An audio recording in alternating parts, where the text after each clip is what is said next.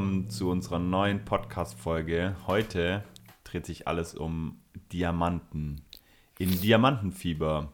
Ja, und ich begrüße auch herzlich Alexander. Hi, Alex. Hi, diesmal aus Budapest und nicht in den USA. Deswegen entschuldige ich mich gleich für die ähm, leicht mindere Soundqualität, aber das wird die eine Folge doch verkraften. Ja, denke ich doch auch. Ähm, ich glaube, unsere Zuhörer werden uns trotzdem an den Lippen kleben heute. äh, spannender Film auf jeden Fall äh, mit Diamantenfieber und ich glaube, dass wir auch da wieder einen Film erwischt haben, wo du so ein bisschen von meiner Meinung abweichst. Da bin ähm, ich jetzt mal gespannt, weil du wolltest den ja jetzt nochmal anschauen nach längerer ja. Zeit. Du hast mir gesagt, du hast den länger schon nicht mehr angeschaut. Und deswegen stimmt, bin ich ja. jetzt, wir haben jetzt sechs, das ist jetzt unser siebter Film. Ähm, ja, siebter Film. Und deswegen ähm, ist das auch jetzt das erste Mal, dass ich mich so richtig freue, mich mit dir, mich mit dir auch zu streiten diesmal, ja. okay, ob es so weit kommt, weiß ich jetzt nicht. Ähm, aber äh, wir lassen uns einfach mal überraschen. Und ich würde sagen, wir steigen direkt in den Film ein und sprechen dann nach dem Film wie gewohnt noch so ein bisschen um Bond herum. Genau. Ja, also ähm, gerade sind die, ist, ist Geheimnis ihrer Majestät, war unsere letzte Folge, war der letzte Film. Und schon während der Dreharbeiten war schon klar, dass Diamantenfieber auf Englisch Diamonds Are Forever der nächste James Bond-Film wird. Und ähm, ja, das haben wir schon im letzten Podcast ein bisschen diskutiert. Ja, das ist auch nicht ganz klar. Wurde der George Lazenby falsch beraten oder wer hat wen jetzt äh, abgekanzelt oder auf jeden Fall war George Lazenby war, war nicht mehr an Bord und dann wurde neuer James Bond gesucht und äh, tatsächlich schwirren Namen wie Roger Moore und Timothy Dalton jetzt auch schon herum. Roger Moore war ja beim letzten Mal, jetzt auch Timothy Dalton, der ja dann erst 15 Jahre später James Bond wurde.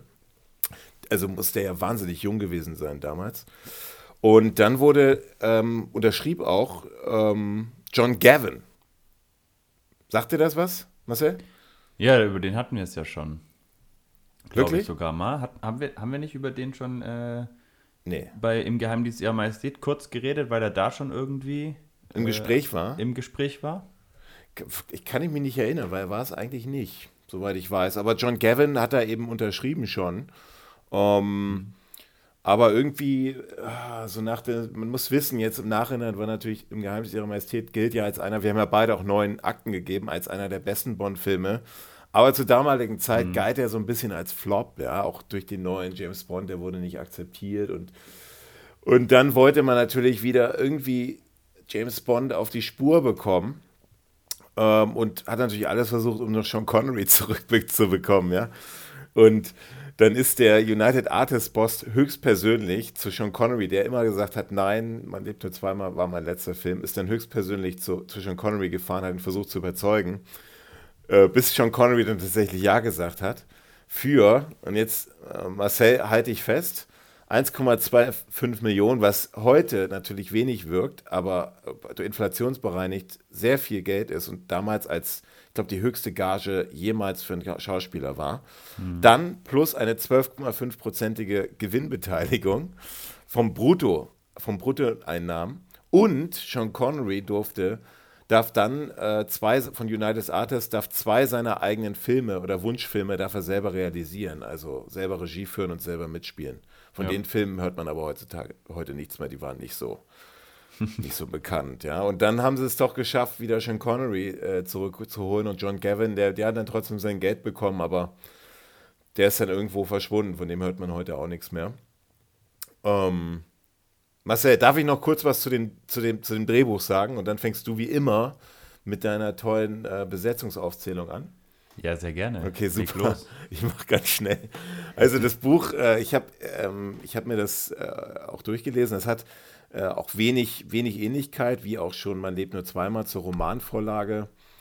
Der, der, wie in den letzten Filmen auch, Richard äh, Maybaum wurde wieder drauf angesetzt für den Drehbuch für das Drehbuch und äh, sein erster Entwurf war äh, eine Story über den Zwillingsbruder von Goldfinger, ja. Also man hatte mal ein bisschen versucht, jetzt auch wieder so die, die, die klassischen Bond-Elemente, eben Bond auf die Spur zu bringen. so ne, mit, mit Goldfinger wieder zurückholen. Also sein Zwillingsbruder, der dann auch äh, wieder von Gerd Fröbe gespielt werden sollte. Der hat dann aber abgesagt. Und ähm, da ging es irgendwie, da sollte es um einen Supertanker gehen, der irgendwie eine Laserkanone hat und, und so weiter. Also auch ein bisschen abstrus. Ähm, dann wurde, ja, dann, dann hat man, wurden, ging, das, ging das Drehbuch noch durch verschiedene Hände und am Ende eignet man sich auch auf, natürlich, wie wir alle wissen jetzt, oder wie wir jetzt gleich auch, ihr habt ja den Film wahrscheinlich schon gesehen, geht auch um, um, um Laser, mehr oder weniger. Nur statt ein Supertanker ist es jetzt eben ein ein Satellit. Aber das wäre doch nochmal cool gewesen, wenn nochmal Gerd Fröbe zurückgekehrt wäre, oder? Was, oder was hättest, hättest du das nicht gut gefunden? Mm, das ist eine spannende Frage. Ich glaube, ähm, also wenn er jetzt in einer anderen Rolle als, also nicht als Goldfinger aufgetaucht wäre, wäre es, glaube ich, wahrscheinlich schon ein bisschen komisch gewesen. Also, ähm, also der Zwillingsbruder sollte auch German heißen. German. Also wie German. German. Okay. Ja, das ist äh, wahrscheinlich ja, gut, ich, das nicht ich glaube, also ich, also wir hatten ja bei Goldfinger gesagt, dass wir beide das Ende, wie, wie Goldfinger quasi da aus dem Flugzeug äh, rausgezogen wird und so nicht ganz so toll fanden, aber ähm, ich glaube, es war schon gut, dass es dann abgeschlossen war. Ja, wahrscheinlich. Aber wie ja. gesagt, man hat dann eben versucht, auch wieder, das wirst du ja gleich nochmal erwähnen, denselben Regisseur auch wieder zurückzubringen, auch dieselbe. Ja Shirley Bassey, also ein bisschen John Connery, wie das komplette Goldfinger-Gespann. Ja. Ähm, ja, aber was ist denn? Erzähl doch mal was zur, zur Besetzung. Genau. Ähm, ja, du hast es schon angesprochen. Ähm, tatsächlich ist es viel aus äh, Goldfinger ähm, wieder. Ähm, unter anderem der Regisseur Guy Hamilton, ähm, der ja ganz viele Bond-Filme gemacht hat, unter anderem dann auch noch Leben und Sterben lassen und der Mann mit dem goldenen Colt, aber eben auch den wunderbaren Goldfinger. Und ja, man hat sich, glaube ich, schon so ein bisschen erhofft, gerade nachdem ähm, im Geheimdienst ihrer Majestät ähm, zu der Zeit viel diskutiert wurde und auch viel nicht mehr über den Film, sondern über das Drumherum gesprochen worden ist, einfach mal wieder so ein bisschen ruhiges Fahrwasser zu kommen und quasi die, dieses Franchise am Leben zu halten. Ähm, und da war Guy Hamilton natürlich eine gute Wahl, da hatte man schon Erfahrung. Ähm, man hat gesehen, Goldfinger hat damals sensationell funktioniert, also warum soll es jetzt nicht auch bei Diamantenfieber klappen? Bei der Musik äh, ist man sich auch treu geblieben, John Barry. Ähm, ich glaube, da gab es auch keinerlei Anlass, äh, sich da irgendwie anderweitig umzusehen. Ähm, Gott sei Dank. Und ja, den Titelsong hat Shirley Bassey gesungen, ähm, auch bekannt von Goldfinger und später dann Moonraker. Ähm, ja, Diamonds Are Forever. Äh, ich finde, es ist ein guter Song. Äh, es ist jetzt nicht einer der, der besten, finde ich, aber es ist, finde ich, ein solider, guter, guter Bond-Song. Und äh, ganz lustig ist, es gibt auch eine deutsche Version, die heißt Ach. Diamanten sind für immer von Tanja Berg. Bloß nicht auf, bloß nicht anhören. Auf YouTube doch, unbedingt, den, bloß nicht anhören. Doch, unbedingt, hört euch das an, das ist echt lustig. Ähm, danach könnt ihr ähm, ja, danach wollt ihr das Original nicht mehr hören. ja, natürlich nicht. Aber ich musste, ich, ich, also ich dachte, wir sprechen jetzt später über den Titelsong, aber ich muss sagen, ich finde, das ist einer meiner Lieblingstitelsongs. Okay. Weil der so richtig, äh, so richtig bondisch ist. Ich finde den, mhm. ich höre den immer noch wahnsinnig gerne. Diamonds are forever. Ich finde, das ist eine, also, also mehr Bond geht eigentlich kaum. Ähm, also mir gefällt der einfach wahnsinnig gut. Aber ich freue mich mit dir auch mal einen Podcast zu machen über die die alle, also die, Songs, die, die Titelsongs mal gerankt, weil das wird ja. bestimmt auch eine spannende Diskussion. Ja, ja, glaube ich auch. Ja, also ich finde ihn ganz, ganz gut. Ich finde ihn jetzt nicht übermäßig, äh, aber ich finde ihn, find ihn äh, trotzdem toll. Ich höre ihn trotzdem auch gern. Ähm, ja, auch bei, bei der Kamera, also auch der Kameramann ist ähm, ein altbekannter, ähm, Ted Moore, ähm, aus vielen anderen Bond-Filmen, ähm, unter anderem natürlich vielleicht so als Hauptding beim Kamerading ist Feuerball zu nennen, äh, wo er natürlich mit den Unterwasseraufnahmen da was ganz Besonderes gezaubert hat. Also auch da wieder jemanden, den, den man schon kannte. Und ja, James Bond, Sean Connery. Wir müssen über Sean Connery, glaube ich, nicht mehr viel sagen, aber er ist zurückgekommen ähm, du hast ja schon angesprochen, äh, woran das auch vielleicht gelegen haben könnte. In der Kohle. Ihn, ja. Genau. Aber er hat, die, er hat die gespendet. Er hat die, also mal, angeblich hat er alles gespendet an irgendeine okay. schottische Schauspieler nach, nach äh, Nachwuchsinstitut äh, oder sowas. Oder so, ja. Ja. Genau, aber wir sehen ihn, wie gesagt, äh, nochmal ein letztes Mal in einem offiziellen ähm, Eon James Bond Film in Diamantenfieber. Genau, und dann steigen wir mal ein in den, in den neuen Cast, würde ich sagen. Also Bernard Lee, Desmond Llewellyn und Louis Maxwell sind alle gleich geblieben. Also es ist wieder M, Q und Miss Moneypenny. Aber dann gibt es natürlich auch den Diamantenfieber-Cast, sage ich mal. Und ähm, vorneweg äh, das Bond-Girl Tiffany, ähm, gespielt von Jill St. John. Äh, ist eine amerikanische Schauspielerin. Äh, die hatte ihre größte Rolle in dem Film, wenn mein Schlafzimmer sprechen konnt, könnte. Das ist eine Komödie von 1964. In der Rolle war sie dann auch für den Golden Globe nominiert. Es war zwar nicht die Hauptrolle in dem Film, aber es ist eine Nebenrolle, aber ähm, ja, mit dem ist sie so ein bisschen bekannter geworden. Und dann natürlich Diamantenfieber. Und die muss wohl, das muss wohl eine von dem, von dem äh, Drehbuchautoren eine Freundin gewesen sein. Die, ähm, oder nee, von dem, von dem Anwalt, der, der Anwalt, der die, die Drehorte in den USA irgendwie gesichert hat. Seine Freundin okay. war, war, die, war die Jill St. John und der hat dann Broccoli gefragt, ob er nicht irgendwie eine Rolle hätte für sie. Hm. Und dann hat sie tatsächlich dann durchs Casting eine, eine, eine die, die Titelrolle, also nicht die Titelrolle, sondern die eine Haupt, die, das Bond-Girl das Bond bekommen, ja. Genau, ja. Und muss wohl auch eine wahnsinnig schlaue Frau gewesen sein. Also irgendwie, oder, oder lebt sie eigentlich noch? Wahrscheinlich, ne? Ja, sie lebt noch. Okay, also mit irgendwie IQ von 164 und so. Also okay. ähm, spannende, spannende Besetzung. Mhm. mhm. Genau, und ähm, ja, das zweite Bond-Girl, das man jetzt nicht ganz äh, so lang sieht, aber äh, immerhin auch äh, eine Rolle hat, äh, die auch ein oder andere Mal zum Schmunzeln äh, einlädt, ähm, gespielt von Lana Wood, die Plenty. Ähm, ist auch eine amerikanische Schauspielerin, später Produzentin. Ähm, sie erhielt die, die Rolle als äh, Plenty vor allem, weil kurz davor wohl oder vor dem Film ähm, sie im Playboy war und ähm, man sie dadurch irgendwie gesehen hat und sie da ein bisschen bekannt geworden ist im Playboy und äh, man gedacht hat, okay, die passt äh, ganz gut in die Rolle von, von äh, Plenty und äh, damit hat man sie besetzt und ja, im US-Fernseher war sie wohl recht bekannt. Ähm, da trat sie in verschiedenen Shows an, jetzt keine mega große Rolle, die irgendwie international bekannt gewesen wäre, aber war so ein bisschen im US-Fernseher. Und Plenty wahrscheinlich wegen Plenty auf, äh, auf Brust, ne? Bitte? Plenty wahrscheinlich wegen Plenty äh, von, von Brust. Genau, ja. Ja, ja. ja. also, ja, also vermute ich jetzt mal. Genau. Also, was im, ist das ein Name? Im Deutschen ist es, glaube ich, sogar. Ist es synchronisiert? Ah, ich weiß nicht, weil ich habe mich, also ich habe es angeschaut und habe mich, es war ein bisschen, un, also ich fand die Synchronisation wieder ein bisschen schwierig. Reden wir ähm, gleich aber drüber. Ich glaube, ja. es wurde synchronisiert. Okay. Also es wurde, glaube ich, sogar eingedeutscht. Okay. Bin ich mir aber nicht sicher. Ähm, genau, äh, machen wir weiter mit William Dwight. Ähm, auch eine ganz spannende Besetzung, finde ich. Ähm, hat jetzt nicht so die große Rolle, ähm, eher quasi der Name ähm, im Film. Er wurde gespielt von Jimmy Dean und es ist eigentlich gar kein Schauspieler gewesen oder kein wirklicher Schauspieler, sondern es war ein Country-Musiker und zwar auch ein recht erfolgreicher in den USA. Ähm, und der hatte immerhin auch eine Nummer 1, äh, eine Nummer 1 Hit in den USA, und zwar der Song Big Bad John. Ich habe mir den vorhin auch nochmal angeguckt, das ist eine relativ gechillte Nummer. Kann man sich nochmal anhören. Äh, ich bin jetzt nicht so der Country-Fan, aber äh, wer das mag, kennt den vielleicht auch sogar. Äh, Big Bad John heißt der. Ähm, ja, ansonsten ist er schauspielerisch äh, in keinem weiteren Film großartig aufgetreten. Ähm, Gleiches gilt auch für ähm, Potter Smith, äh, der Mr. Kidd spielt, auch ein Amerikaner, der, also der ausschließlich durch die Rolle als Mrs. Kidd bekannt geworden ist als Schauspieler und auch Musiker war eigentlich und ähm, vor allem als Bassist aufgetreten ist und mit verschiedenen bekannten und nicht so bekannten Künstlern äh, zusammengearbeitet hat, zum Beispiel auch mit Ray Charles. Ähm, also war da auch eher aus der Musikbranche.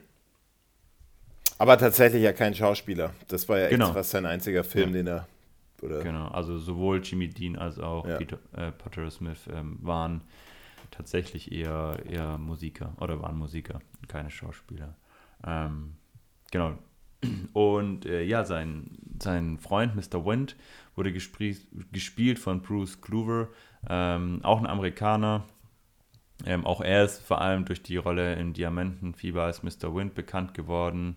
Ähm, und wo man ihn auch kennt, ist, er ist der Vater von Crispin Kluver. Ähm, den kennt man aus Zurück in die Zukunft als George McFly. Also auch äh, sein Sohn wahrscheinlich dann mehr bekannt als er. Ähm, genau. Okay. Und als letztes noch Felix Leiter, ähm, hatte ja nur eine kleinere Rolle. Ähm, dementsprechend auch der Schauspieler, den kennt man auch nicht so wirklich. Norman Burton, ähm, auch ein Amerikaner, hatte vor allem Nebenrollen, ähm, hat nie so einen internationalen Durchbruch erlangt. Sag mal, du hast jetzt nicht wirklich gesagt als letztes, oder? Weil du hast jetzt noch eigentlich äh, die, eine, der, eine der größeren Rollen vergessen. Welchen? Ja, ah, natürlich. Ich habe äh, den, den, den Kontaktmann, den Kontaktmann aus Man lädt nur zweimal.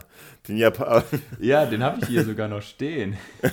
den habe ich irgendwie übergangen. Das ist, darüber haben wir letztes Mal uns ja schon unterhalten, dass ja. ich so dachte beim ich habe ja die Filme nicht länger nicht mehr gesehen, dass ich sage, was macht denn Blofeld jetzt schon am Anfang genau. von Man lebt nur zweimal, vor allem als Kontaktmann von Bond, ja. Ja, genau. Wir haben natürlich noch Blofeld, ja, wie konnte ich Blofeld vergessen?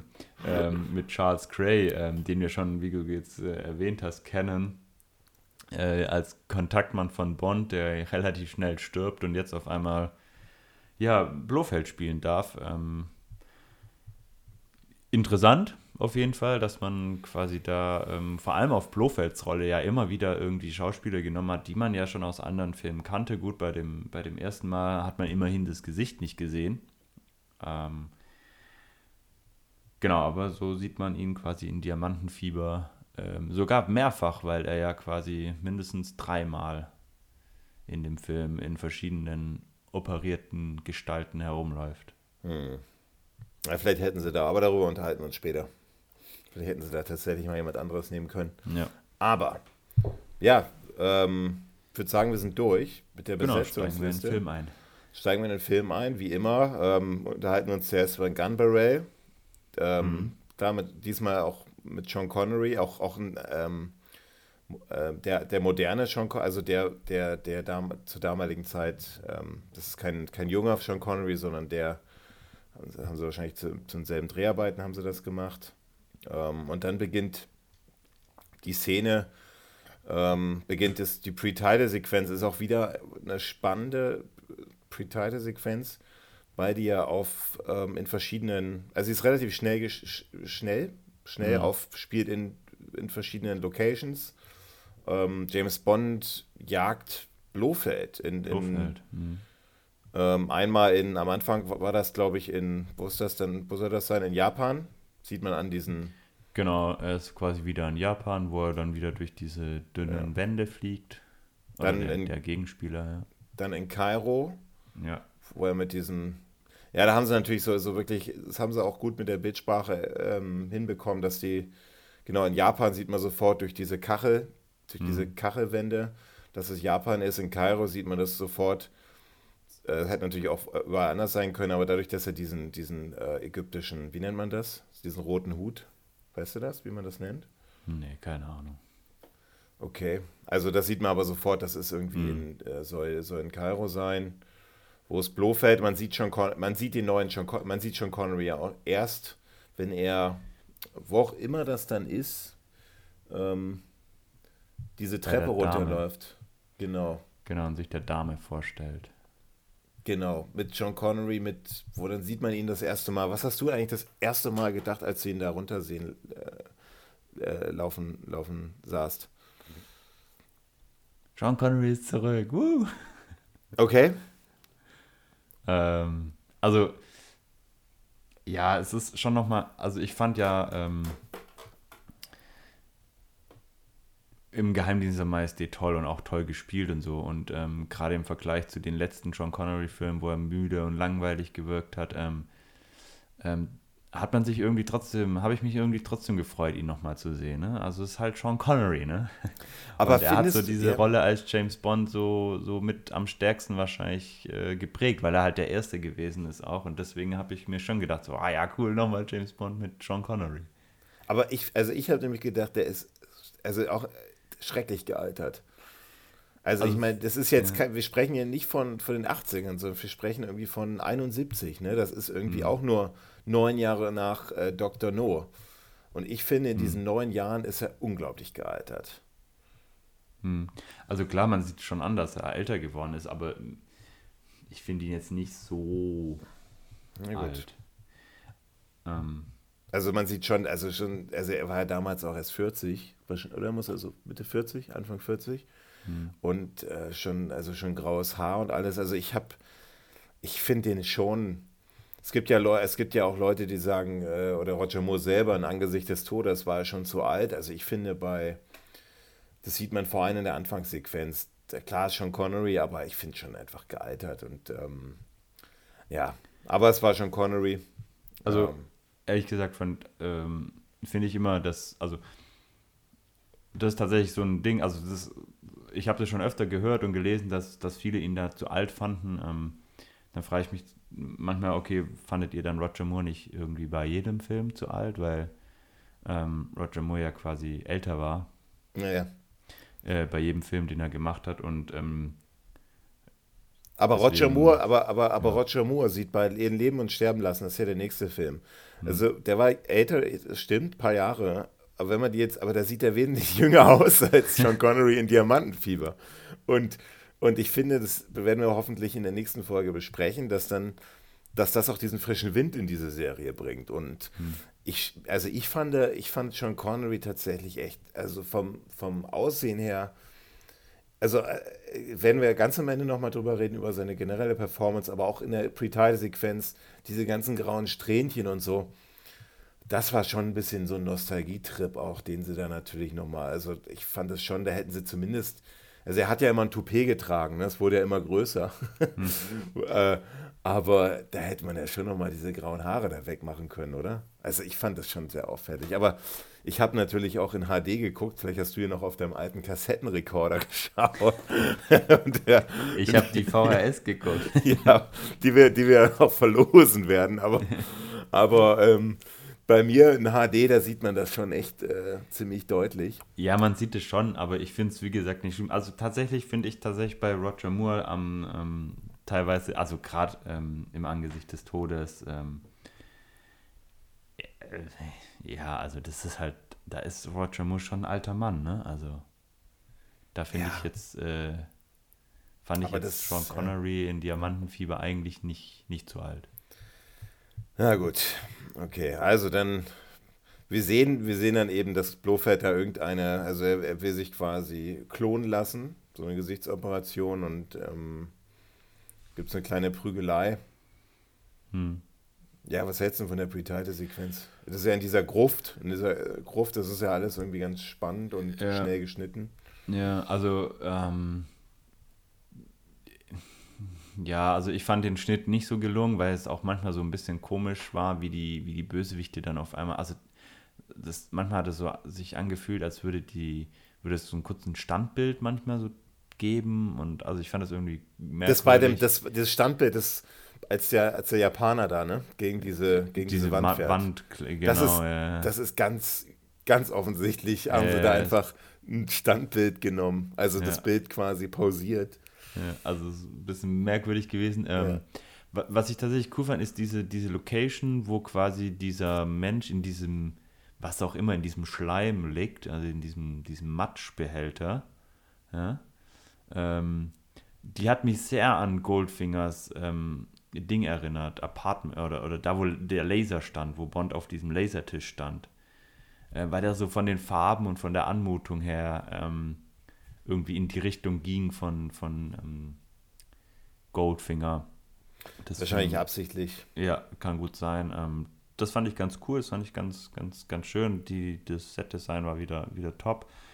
Ansonsten fand ich ganz ehrlich die Pre-Title-Sequenz, ja, durchschnittlich nicht so spektakulär. Ähm, Trägt jetzt ja. auch nicht wirklich zur Story bei, außer dass nee. man jetzt weiß, irgendwas wird da, also Blofeld will sich klonen, was natürlich, ja. äh, klar, trägt es zur Story bei, aber ja. die, die, ähm, auch in den also, letzten Filmen, die Pre-Title-Sequenzen, die haben sich ja erst, also ich, echt erst in, in den nächsten Filmen hm. wurden die immer besser, ne? Aber so die, Jetzt denken wir mal zurück, die letzten sechs Filme, da waren die Pre-Title-Sequenzen im Geheimnis ihrer Majestät, war, haben wir letztes Mal uns darüber beschwert. Ja. wie, wie können sie nur? Und ähm, bei Feuerball, ähm, was war das nochmal für eine? Warte mal. Ähm, wir hatten dann davor noch äh, die mit dem Jetpack beim. Ah ja, fürs war Feuerball, genau. Ja, aber auch so. Ähm, auch so ein bisschen so, hm, ja, okay, das Jetpack ist ganz, ganz cool. Aber tatsächlich eher, also ich erinnere mich auch mehr an Pre-Title-Sequenzen mit Roger Moore oder dann später mit Timothy Dalton. Vor allem, ähm, äh, die dann wirklich, oder Pierce Brosnan, äh, Golden Eye. Also das Boah, sind, ja. glaube ich, ähm, Titelsequenzen oder Pre-Titelsequenzen, die dann wirklich im Gedächtnis geblieben sind. Ähm, da sind die ersten Filme tatsächlich noch relativ unspektakulär gewesen.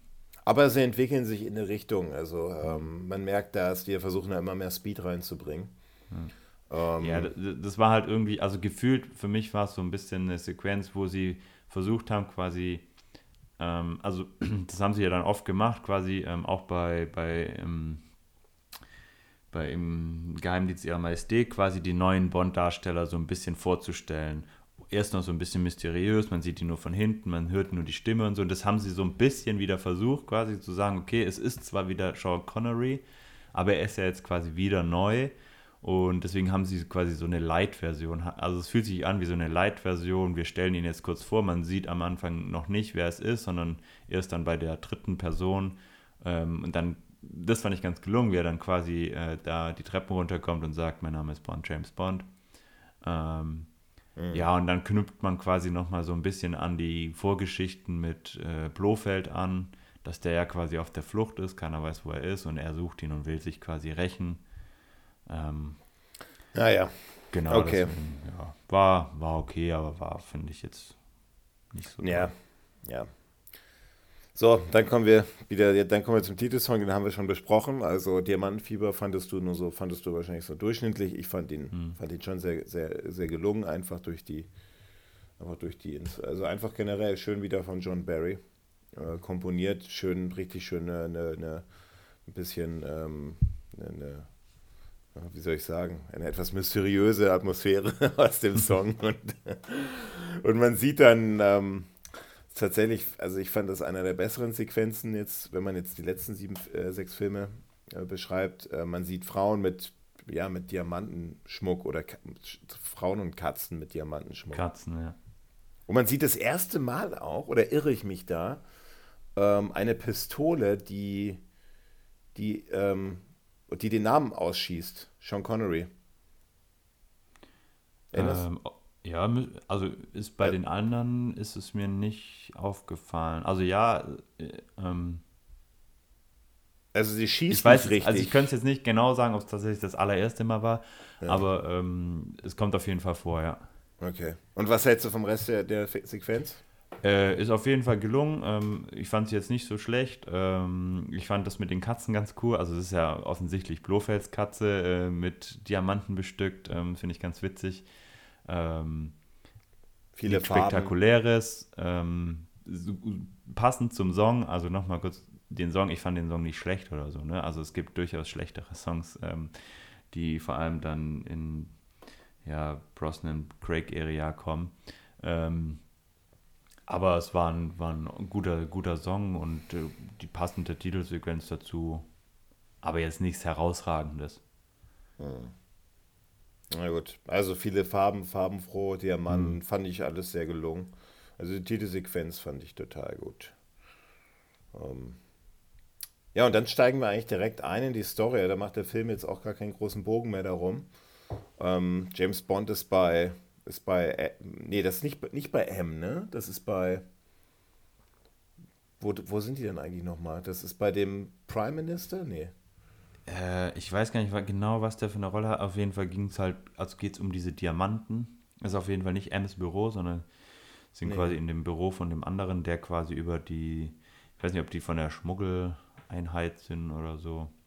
Vielleicht irgendein Und, Minister, irgendein englischer Minister. Ja. Und geht es eben darum, dass, ähm, dass die, dass die ähm, ja, das meiste äh, in, in Afrika, dass es da eben die ganzen Diamantenminen gibt Und dass man da eben versucht, immer so kontrolliert, also kontrolliert den, dass da jetzt eben in diesen ganzen Lieferungen da immer was verschwindet, ja, in diesen genau. ganzen Lieferungen und äh, dass, dass die, dass die da die Vermutung haben, dass das organisiert, organisierter, organisiert ist hm. und auf Grundlage, dass man dann entweder alles, alles auf einmal, also dass derjenige, der das irgendwie, der, der die Diamantensteine quasi schmuggelt, dass er die hortet und dann auf einem Zug auf den Markt schmeißt, dass die Preise sinken genau. und so weiter. Was jetzt ja eigentlich noch nicht so richtig nach Bond-Story, also es ist ja eigentlich eine Kla mikrokriminell, also verglichen mhm. zu ne, irgendwelchen Laserkanonen oder klar kommt später dazu, aber ähm, irgendwelchen verstrahlten äh, Fort Knox Goldbeständen um die Weltherrschaft ja. und so. Da geht es jetzt erstmal um was, um Mikrokriminalität eigentlich, ne? um ganz normalen Diamantenschmuggel. Genau, und das ist ja auch das, was M quasi sagt, nachdem ähm, Bond quasi, äh, nachdem vermeintlich Blofeld ja tot ist, äh, wieder zu M kommt und Bo M sagt dann zu Bond, ja, hey, äh, Blofeld ist jetzt tot, jetzt müssen sie sich auch damit abfinden, dass jetzt wieder so langweilige äh, Standardarbeit quasi gemacht wird. Hier ganz normale Ermittlungsarbeit, jetzt geht es um Diamantenschmuggel. Das ist äh, wahrscheinlich wirklich, was ein, was, ein, ja, was ein richtiger Agent auch macht, ja. Um genau. sich genau sowas zu kümmern. So genau, hier, oder, nichts, ja. nichts, was die, äh, was die Welt rettet, ähm, sondern so ganz die, das Einmaleins des, des äh, Geheimdienstes. Mhm. Aber genau, fand ich, fand, dann wird der Film ja ein bisschen, ich finde es dann, dann sieht man immer auch, fand ich ganz gut, während er quasi erzählt, während er das mit dem Schmuggel erzählt, sieht man dann einen Schnitt auf so eine genau. afrikanische Mine und dann so Arbeiter, die sich das, fand ich sehr abs abs absurd und fand ich auch cool eigentlich, wie die, ja, wie man sieht, wie die witzig. das schmuggeln. Ja? ja, also mit den Zahnärzten und äh, fand ich auch ganz cool gemacht. Das ist, ähm, glaube ich, auch zum ersten Mal so umgesetzt worden in den James Bond-Filmen jetzt dass quasi ähm, Bond und die anderen beiden sich unterhalten und währenddessen man quasi die Bilder ähm, von den, von den ähm, Sachen sieht, wo die quasi gerade drüber reden. Also die, also der Film, der bildet ja eigentlich eine komplette, die, die komplette ähm, Schmuggel, Schmuggellinie ab. ab. Ja, ja genau. Ja. Und es fängt eben in dieser, in dieser Mine ab äh, an. Genau. Da lassen die Arbeiter halt immer ein bisschen was verschwinden, immer so mal ein bisschen. Ja. Und der Zahnarzt, der nimmt, also die lassen das in, in, in ihrem Mund verschwinden oder mal in ihrem Schuh und der Zahnarzt nimmt die dann raus. Genau. Aus dem Mund, also sozusagen, ja, kann man so sagen. Ja. Ja. Und dann übergibt der Zahnarzt das an und dann haben wir einen Schnitt auf dieses, ja, auf diese neuen Handlanger. Diesmal sind ja. es ganz, also ein ganz besonderer Handlanger, würde ich sagen. Mr. Kid und Mr. Wind. Mr. Kid und, das, und ich ich sage, ich finde immer auch eine gute, gute Referenz, immer was ich, als ich den Film als Kind gesehen habe, was mir immer im Kopf geblieben ist von der ganzen Bond-Reihe. Und das sind tatsächlich diese zwei Leute auch ja. in dem Film. Dass die, weil ja. die einfach so irgendwie, also ich kann verstehen, dass, dass Leute sich, dass, dass Leute denken, das ist albern. Hm. Aber ich finde das so absurd und irgendwie komisch. Und irgendwie sind die auch, ich finde die so, also die sind das ja irgendwie beide nicht besonders hübsch, ne? Hm. Und ja, man sieht die dann in der Wüste, wie sie dem, wie, sie, wie der, der Zahnarzt eben, der dann die weitere Übergabe eben macht, der, dass die dann dem Zahnarzt so einen, so einen Skorpion, Skorpion in den Rücken ja. stellen. Und man sieht dann, man hört dann auch gleich schon, soweit die auftauchen, diese John Barry. Eine, ich finde fast der ist, also nach, nach dem Titelsong eigentlich das beste Stück in dem Film. Diese, diese John, diese Kid in Wind mhm. Theme-Musik. Ja, ja. Oder? Also von dem Film auf jeden Fall, ja. Also, hat mir, hat mir wahnsinnig gut gefallen. Und am Ende sieht man dann, wie beide auch Hand in Hand dann laufen. Also es ist ein schwules, ein schwules ähm, Handlangerpaar, was natürlich auch zur damaligen Zeit wahrscheinlich schon nochmal ein bisschen ähm, nochmal was anderes wie heute, ja. anderes war, ja. ja. Genau, Aber, also sind auf jeden Fall, also meine persönlichen Lieblingsrollen in dem ganzen Film sind die beiden, weil, und ich finde, man hätte sie auch gerne noch mal ein bisschen äh, öfter sehen dürfen. Man sieht sie am Anfang relativ lange und dann ganze Zeit lang nicht mehr. Und dann erst wieder am Ende. Wo und sie dann find, auf dem, dem, dem, genau, dem Fahrstuhl, ne? Ja. Genau. Ähm, Und was ich an den Rollen so toll finde, ist, dass die, die so unscheinbar sind. Ne? Also man, man, die, man hat so das Gefühl, ah, oh, das sind zwei ganz nette Jungs und so. Und die sind so skrupellos. Ja? Also die sind wirklich, die kennen keine Gnade. Die sind, die, über, die freuen sich über jeden, der qualvoll stirbt. Ja? Ähm, sind teilweise eifersüchtig aufeinander, äh, haben tolle Dialoge miteinander und äh, Sprüche. Also ich, ich mag das total. Ich finde es auch nicht das ist ja das, Ge oder das, so. Das, Gegen, das Gegensätzliche macht irgendwie, äh, erzeugt eben diese Spannung, ne? Ja. Und, ähm, ja, genau, ja. Und das, diese Skrupellosigkeit von den beiden finde ich absolut genial. Ja. Also wie sie diesen Helikopter dann in der gleichen Szene, wo wir gerade auch äh, mit dem Skorpion, ähm, wo der tatsächliche Empfänger kommt und wie sie den Hubschrauber dann einfach kurz hochjagen und dem, den Skorpion da reinstecken, die alte Oma äh, später dann auch umlegen und äh, immer noch so einen lustigen Spruch dazu haben, ähm, finde ich genial. Ja, also und das sind ja auch genau die zwei, also der eine ist ja der, der, der Musiker, von dem wir gesprochen haben. Genau, ja. Und der andere, da wo der, wo der, ja, das sind irgendwie schon zwei, das sind schon, also, das sind schon zwei spannende Charaktere. Ja. Ist auch schön, schön gemacht. Ja. Ähm, schön. Ähm, ja, und dann geht's, genau, dann sprengen sie noch, genau, dann soll das ja weitergehen, dann wird das an den Helikopter übergeben. Der explodiert dann. Und was sagen sie nochmal am Ende dann?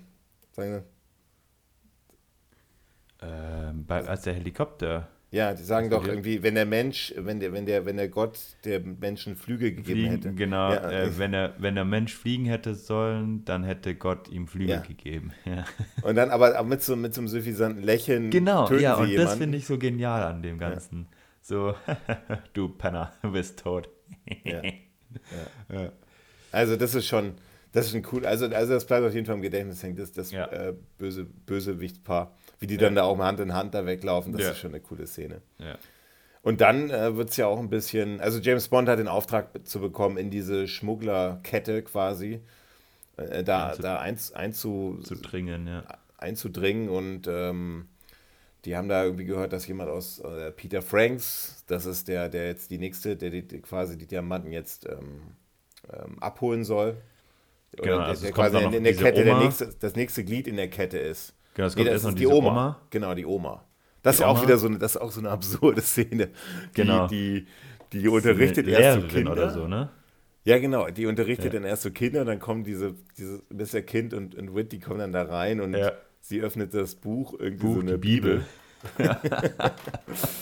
und die und dann, Dialoge sind einfach so witzig. Ja, und dann wird sie dann auch umgebracht und also. Ja absurd, ja. Ja, und dann machen sie so ein, macht, äh, ich glaube, Mr. Wind macht oder Mr. Kidd, ich weiß nicht, von einem von beiden macht dann dieses Foto und sagt, äh, die Kinder wollten doch unbedingt ein Foto von Amsterdam oder so irgendwas.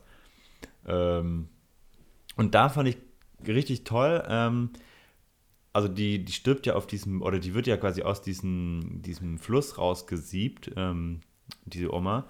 Äh, Mr. Wind und Mr. Kidd stehen auf dieser Brücke und Bond fährt dann mit äh, dem Auto über diese Brücke, wo die zwei gerade an Bond quasi vorbeilaufen. Das sieht man in der Totale klein und das fand ich äh, so ein kleines Nebending. Äh, das ist mir gar nicht aufgefallen. Fand ich ganz schön. Das ist mir gar nicht aufgefallen. Ja. Wahnsinn. Und er ist da quasi auf dem Weg zu, ähm, als Peter Franks zu der äh, Tiffany. Ja, aber, aber davor gibt es ja noch, also ich finde generell in diesen fünf bis zehn Minuten gibt es ein paar schöne Schnitte, ein paar schöne Szenen. Mhm. Zum Beispiel auch, wo die da Peter Franks auswechseln, ja, wo, wo, ja. wo der in diesen Grenzübergang kommt und dann heißt es, du, da ja, ist ein Anruf für sie. Und dann kommt Moneypenny raus und James Bond sitzt schon im Auto drin, also Sean Connery. Das mhm. ist schon auch eine coole Szene. Und dann ja. wieder da mit dem, mit diesem Hovercraft dann da von, ähm, ja, von England nach Amsterdam äh, fährt. Ja. Das ist schon eine, ich finde diese Szene ähm, und dann, und dann gibt es auch wieder diese kleine Moneypenny Bond, äh, bringen Sie mir was mit. Ja, oder, oder was? Ein Ach, Diamant am Ring will sie und er sagt dann, ja, ich bring dir Tulpen. Ja, bist du auch mit einer, sind sie auch mit einer, bist du auch mit einer Tulpe zufrieden und dann fährt ja. er weg. Und sie, ja. und sie sagt dann nur so, auch gut. Und äh, ja. das ist, aber auch wieder, ich finde es schön, ein paar schöne Szenen, ein bisschen skurril mit diesen zwei Bösewichten mhm. und ähm, haben mhm. ein paar Amsterdam-Szenen. Ja. Und er ist jetzt als, als Peter Franks unterwegs und ähm, besucht die, die Tiffany quasi, das nächste, das nächste, das nächste Glied in der Kette. Genau, was war eigentlich deren ihre Aufgabe in dieser Kette? Weil, also jeder hatte ja quasi die Aufgabe, also die, die Arbeiter haben die quasi immer mal wieder einen Stein rausgenommen. Der Zahnarzt hat die quasi äh, aus den Zähnen oder aus den Schuhen geholt und quasi dem Nächsten gegeben. Der wiederum bringt die dann zu der, äh, zu der ähm, Oma. älteren Dame, Ja. die sie einfach nur aufbewahrt. Und da finde ich irgendwie das die Geschichte, weil Stimmt. die beiden, also Mr. Wind und Mr. Kid, haben ja beide getötet. Also sowohl den Zahnarzt als der, der den mit dem Heli abholen sollte. Und dann haben die ja die Diamanten schon. Ja, aber die wollen ja noch, die wollen ja, wollen ja die komplette Kette irgendwie unterbrechen oder die wollen ja mehr. Und die Kette ist ja schon wahrscheinlich, die ist ja schon im, äh, ist ja eine fortlaufende Kette, die ist ja nicht einmalig. Und deswegen hat, aber du hast schon recht, da fehlt, da fehlt ein bisschen die Verbindung. Also die, die, Ja, die a- Tiffany, aber- Genau, genau. Und, und nee, also ich finde auch, warum bringen, also die lassen ja, also Mr. Wind und Mr. Kid lassen ja quasi alle Handlanger irgendwie oder alle Schmuggelbeteiligten was machen, aber diesen Schritt machen sie dann irgendwie selber, um, um zu dieser Oma zu gehen. Hm. Weil die bringen ja diese, diese Diamanten dann zu der Oma. Und die Ältere Oma macht Dame, dann ja. wahrscheinlich diese, diese, diese Lampe draus. und bringt es dann zu der Tiffany. Tiffany. Und Tiffany ist halt Tiffany. Aber da hätte man das auch vielleicht noch ein bisschen ähm, deutlicher vielleicht. Hm. Also du hast schon recht, von der, also da irgendwie macht die Kette, also dass die Oma da die, diese Lampe da draus macht oder die ist in der Lampe versteckt. Ähm, das tatsächlich, da stimme ich dir zu. Aber das sind jetzt auch so, das sind, sind so Kleinigkeiten. Also er gibt sich als Ja, Peter ja. Franks. Was ist nochmal die Aufgabe? Und jetzt geht es ja weiter. Was ist denn, Peter Franks soll die Diamanten dann nach Amerika ähm, Der soll die überführen? über die Grenzen schmuggeln, genau. Das ist der Schmuggel, also das ist der, ich nehme an, dass quasi das ist so der, der größte Job. Weil Ja, er quasi dafür sorgen muss, dass er unbemerkt über die Grenzen kommt. Und er ist ja der, was hat er nochmal für einen Job? Transportmanager oder Ja, also Transportberater. so zumindest seine offizielle Bezeichnung. Er ist, nehme ich an, professioneller Schmuggler. Ja, genau, genau. Und dann, ja. Ähm, ja, und dann haben wir eigentlich auch eine skurrile Szene erstmal äh, mit, mit Tiffany, die, die dann auch ähm, ihn erstmal testet und mal schaut und den, den quasi einen Lippenabdruck nimmt, ja, indem sie ihm James Bond was zu trinken anbietet. Finger, Also, Fingerabdruck. ach, nee, Fi- Fingerabdruck, sorry, genau, Ja. Fingerabdruck. Und dann, und sie dann diese, diesen Schrank aufmacht und dann plötzlich da so eine Maschine äh, sich öffnet, Ja. wo sie dann, also das, als ob sie eine Agentin wäre. Er, Und, und, und dann Sean Connery dann äh, seine von, von Q diese, weißt du, so ein Fingerabdruck. äh, so eine Folie oder so, so ein Hautfetzen, den, er- den er auf seinen Finger super. konnte. Co coole Ja. Szene. Weil es so auch so simpel ist. Es ist ja eigentlich so ziemlich simpel, ist jetzt nicht hochtechnologisch. Und Ja. ähm, das fand ich auch irgendwie, fand ich schön. Also hat mir gefallen. Und diese ganze, diese, diese ganze, ne, Sean Connery charmant wie eh und je, ne? Und, und sie dann da so. Es wäre mal interessant, ob das wirklich funktioniert, sowas. Ob es wirklich solche, solche, keine Ahnung. Wahrscheinlich. Wahrscheinlich nicht, aber äh, wenn, man, wenn irgendein Mediziner oder ein Experte zuhört, kann er ja mal. Also so wie Bescheid fast geben. alles, so wie fast alles, was Q baut, funktioniert es im realen Leben unter normalen physischen Bedingungen nicht. Nicht. Aber vielleicht, das ist noch sehr, sehr einfach, es könnte funktionieren. Aber in dieser Szene sieht man auch, ich finde schon Connery da charmant und ähm, die, die, diese, die Tiffany da so ein bisschen so ähm, leicht skeptisch am Anfang, äh, läuft immer nackt durch, halb nackt durch die Wohnung. Hm. Mit Ähm, verschiedenen Haaren. Ja, genau. Fände ich eine, fand ich eine gute, eine, eine schöne Szene eigentlich, ja. Und dann ist Vielleicht aber ist der, ja. Vielleicht ist ja ihre Rolle, weil wir das ja gerade nicht ganz klären konnten, vielleicht ist ja ihre Rolle einfach nur quasi den Kontakt zu diesem Schmuggler herzustellen und den zu überprüfen, ob das wirklich ein echter Typ ist. Wahrscheinlich, ja, ja, das ist ein guter Punkt. Könnte Aber das, ja, nee, wahrscheinlich ist es genau das. Wahrscheinlich, ob es der richtige Peter Franks ist und das, ähm, und dann, aber, aber der richtige Peter Franks, der kann dann auch, au- der büxt dann irgendwie aus, ja. Ja, ja. Und, und dann gibt es ja diese eine Szene, das ist auch neben dem Ehepaar, äh, neben diesem Bösewichtspaar, genau, ist mir auch immer im Kopf geblieben, wo James Bond, die eigentlich ein bisschen lächerlich ist, die Szene, wo, James, Ja. wo Peter Franks quasi ja. in die Wohnung reingeht und, und Pierce Brosnan steht, da, steht daneben ja. und macht irgendwie kraut sich sein, also mit, genau. diesem, mit diesem Rücken, kraut sich sein Rücken, das von hinten so aussieht, als ob er als mit einer Frau jemand küssen, küsst. ja. Es ist natürlich hochlächerlich, diese, diese, diese Pose, ja. Aber das ist mir irgendwie, ich finde das auch so skurril, ist mir auch im Kopf geblieben irgendwie. Ja, ist auf jeden Fall auch eine Szene. Ich weiß noch, also da kann ich mich super gut erinnern, als ich jung war und ich glaube, als ich den zum ersten oder zweiten Mal gesehen habe, wie ich das dann immer äh, teilweise sogar nachgemacht äh, habe, nachgemacht hab, ja, um zu gucken, ob das wirklich irgendwie so annähernd echt aussieht. Das sieht äh, halt echt aus, wenn man, und da sieht es noch nicht mal echt aus, wenn man halt wirklich frontal, aber wirklich ja. genau frontal, ja. Äh, so auf ein paar ja. Meter Abstand hinter ihm steht. Genau, also, aber es ist auf jeden Fall eine Szene, die ich, die ich super lustig finde und ähm, die mir auch äh, immer in, in, Erinnerung geblieben ist. Bis jetzt ähm. ist der Film eigentlich so, eigentlich schon, ja, leicht, ich weiß nicht, würde ich leicht sagen, vielleicht nicht leicht, aber er ist, er bringt schon dieses Bond-Feeling wieder rüber, finde ich, von den anderen Sean Connery-Bonds. Hm. Also ich finde den, ich finde den, der hat viele Locationswechsel, der ist, ähm, ist irgendwie ne, ist spannend ähm, und, und finde ich hat Charme bis hierhin, ja. Und Peter Franks, der, der kommt da jetzt rein und, und natürlich muss, muss der Sean Connery dafür sorgen, dass der Peter Franks nicht zu der, nicht zu Tiffany kommt, weil dann fliegt nämlich seine Tarnung auf. Und dann kommt es zu dieser Prügelei in dem, ja. äh, in dem, in Fahrstuhl. Dem, in dem Fahrstuhl. Und mhm. äh, ja, fand ich ziemlich brutal eigentlich. ja, das ist äh, tatsächlich, also ich habe dir jetzt vorhin beim Cast nicht erwähnt, weil ähm, der ja nur eine kleine Rolle hat, dieser Peter Franks, aber es ist tatsächlich ein Wrestler gewesen. Äh, hatten wir ja auch schon äh, den einen oder anderen, ähm, der den echten Peter Franks dann gespielt hat. Und ähm, ja, ich fand den Kampf eigentlich nicht so schlecht. Ich fand ihn ganz gut. Ähm, mit diesem, ich fand wir hatten schon einige äh, Szenen, wo so diese Brutalität äh, und so Witz äh, gepaart worden ist, also Mr. Wind und Mr. Kid und so weiter. Ähm, und ich finde, das ist auch bei der, diesem Fahrstuhlkampf so, der, der ist schon recht brutal. Ja?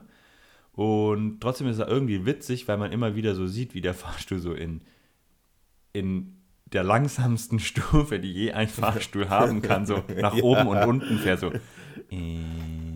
Also der fährt wirklich aber, wie so. Also aber jeder, es ist halt auch läuft, ist, ist schneller als in diesem Fahrstuhl. Ist halt ein uralter Fahrstuhl. Ja. Und ich finde, das ist ja auch irgendwie cool, so ein Kampf in so einem, so einem engen, uralten Fahrstuhl. Ja, ja und wie dann die Scheiben zerbrechen und so, finde ich schon cool. Das ist, so, so ist der Kampf, so hat James Bond sich ja auch enttarnt sozusagen, als er ja. rausholen wollte und dann hinten mit dem Ellbogen äh, diese, diese Fahrstuhlscheibe genau, ja, gemacht hat. Sonst hätte er ihn und, einfach niedergestreckt, genau.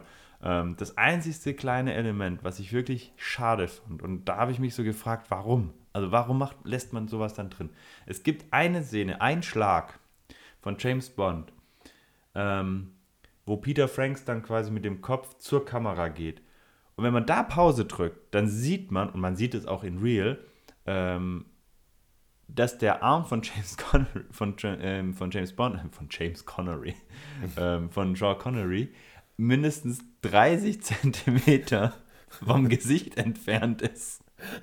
Und wenn man da mal Pause macht, denkt man sich so, das haben die jetzt nicht ex, also das haben die jetzt nicht drin gelassen. Also das wo ist so das? offensichtlich. Am Anfang, also am Ende oder, oder wo sieht Nee, so mittendrin ungefähr. Aha.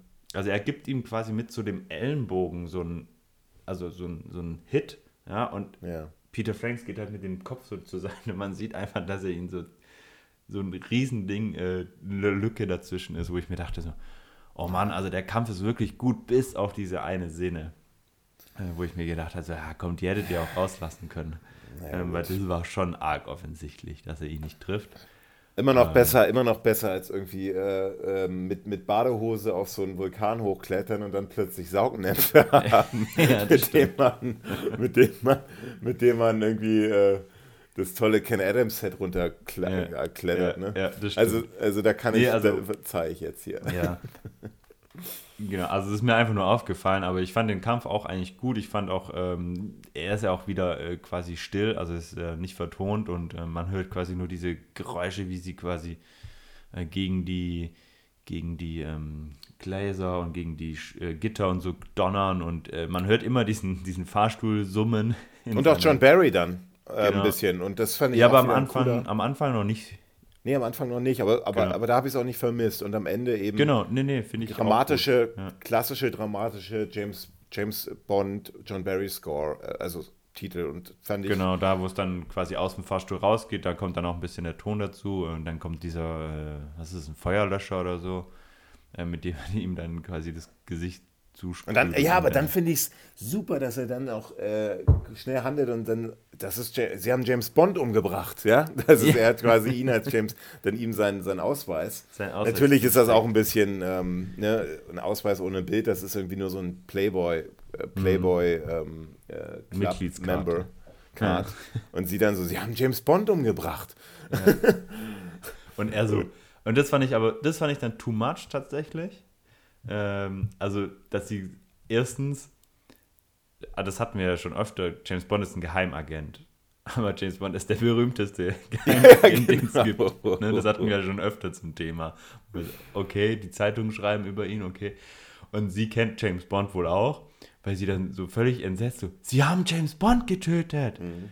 Und er so, echt? Oh nein. Und seine Reaktion ist so ein bisschen also die fand ich ein bisschen drüber. Die, die fand ich dann fast schon lächerlich. Also mhm. lächerlich ist es jetzt extrem, aber die fand ich ein bisschen drüber. Weil er so über, also weiß ich nicht, so übertrieben gespielt halt. Mhm. Also ist ja auch im Film wirklich gespielt, aber ist halt irgendwie übertrieben, finde ich. Naja. Gut, auf jeden Fall schmuggeln sie jetzt. Ähm, jetzt muss ich dich mal fragen. Also, jetzt, also sie schmuggeln das jetzt ja ähm, im, im Leichnam von diesem Peter Franks in die ja. USA ja. aus Amsterdam mit einer Lufthansa-Maschine. So, jetzt frage ich dich aber, ähm, was wäre es, wenn Peter Franks, die haben jetzt nur mal eine Leiche gehabt, ja, okay, aber was, aber, aber wenn die die Leiche nicht gehabt hätten, wäre wär das der normale Schmuggelprozess trotzdem gewesen, oder? Der, vielleicht die Leiche, nee, von der Oma, das wurde, kann ja auch nicht sein. Woher nee. kriegen die denn, das war, also Peter Franks, der Richtige, hätte es dann wahrscheinlich anders gemacht. Ja, der hat es vielleicht mit dem Auto oder so, weiß ich nicht. Ja, Auto wird schwierig. Äh, ja, vielleicht hätten sie noch irgendwie zwischen auf dem Weg zu dem Flugzeug noch einen umgelegt oder so, weiß ich nicht. Äh, aber es, also ich glaube schon, dass es irgendwie, also es würde nur Sinn machen, wenn das auch irgendwie der offizielle Weg gewesen wäre, weil danach kommt er ja auch in dieses, äh, äh in diese, in, wie nennt man das? Ähm, Cargohalle. Ja, Senatorium heißt es so? Achso, ja, ja, ja, doch. Äh, irgendwie, also da, wo die, wo die Toten quasi auch hinkommen, ähm, um verbrannt werden und so weiter. Ähm, zu dem Bestatter, jetzt habe ich es. Ja. Ähm, und die kennen sich ja da auch irgendwie alle schon aus. Also das müsste eigentlich dann schon der Weg gewesen sein. Aber dann hätten sie ja irgendwie noch eine Leiche, du hast recht, aber dann hätten sie irgendwie noch eine Dann Leiche hätten sie noch eine Leiche gebraucht, genau. Ja, aber sie hatten ja genug. Sie hatten ja diesen Zahnarzt, sie hatten diesen. Äh ja, aber das war ja nicht, aber das war ja nicht, das sind ja alles, das ist ja alles von der Blofeld-Organisation. Also ja, von, ja. von, der, das ist ja nicht, das ist ja nicht Ach, bewusst stimmt, in dieser Peter Kette Franks drin. ist ja nicht von Blofeld. Ja, stimmt, ja, keine Ahnung. Vielleicht hätte er noch umgelegt. Oder vielleicht hatte er auch irgendwie Connections zu einem Leichenhaus und hätte sich da einfach eine ausgeliehen oder so. Aber woher wusste das schon Connery?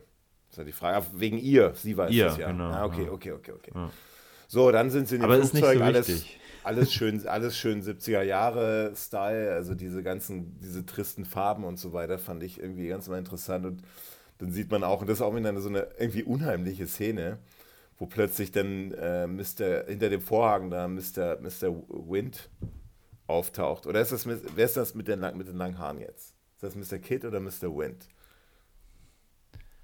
Ähm, also Mr. Bist Kid, du jetzt schon quasi, bist du jetzt quasi schon in diesem Bestattungsunternehmen, oder? Nee, nee, nee, nee, nee, nee, noch im Flugzeug. Und da taucht ja Mr. Ach so, Kid, im, Fl im Flugzeug. Da taucht ja Mr. Kid dann plötzlich an diesem Vorhang auf. So guckt dann so aus der ersten Klasse da rein. Mhm, und sagt dann, dass sie ganz hübsch ist.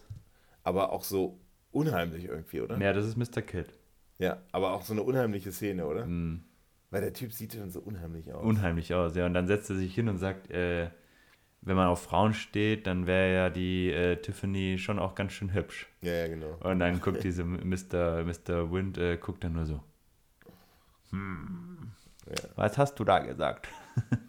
Aber auch eine, auch eine schöne Szene wieder, hat mir gefallen. Und dann landen sie in Los Angeles und da kennt, das erkennt man natürlich an diesem, an diesem großen Bogen, an dem ich ja, ich habe ja mal, ähm, oder, oder lebe in den USA und habe ja drei Jahre dort gelebt, vier Jahre fast und ähm, war natürlich oft am LAX und dieser Bogen, der steht, steht, tatsächlich immer noch da. Der sieht aus ein bisschen wie von Krieg der Welten, diese, diese, das ist eine, eine also das ist quasi der Flugzeugtower.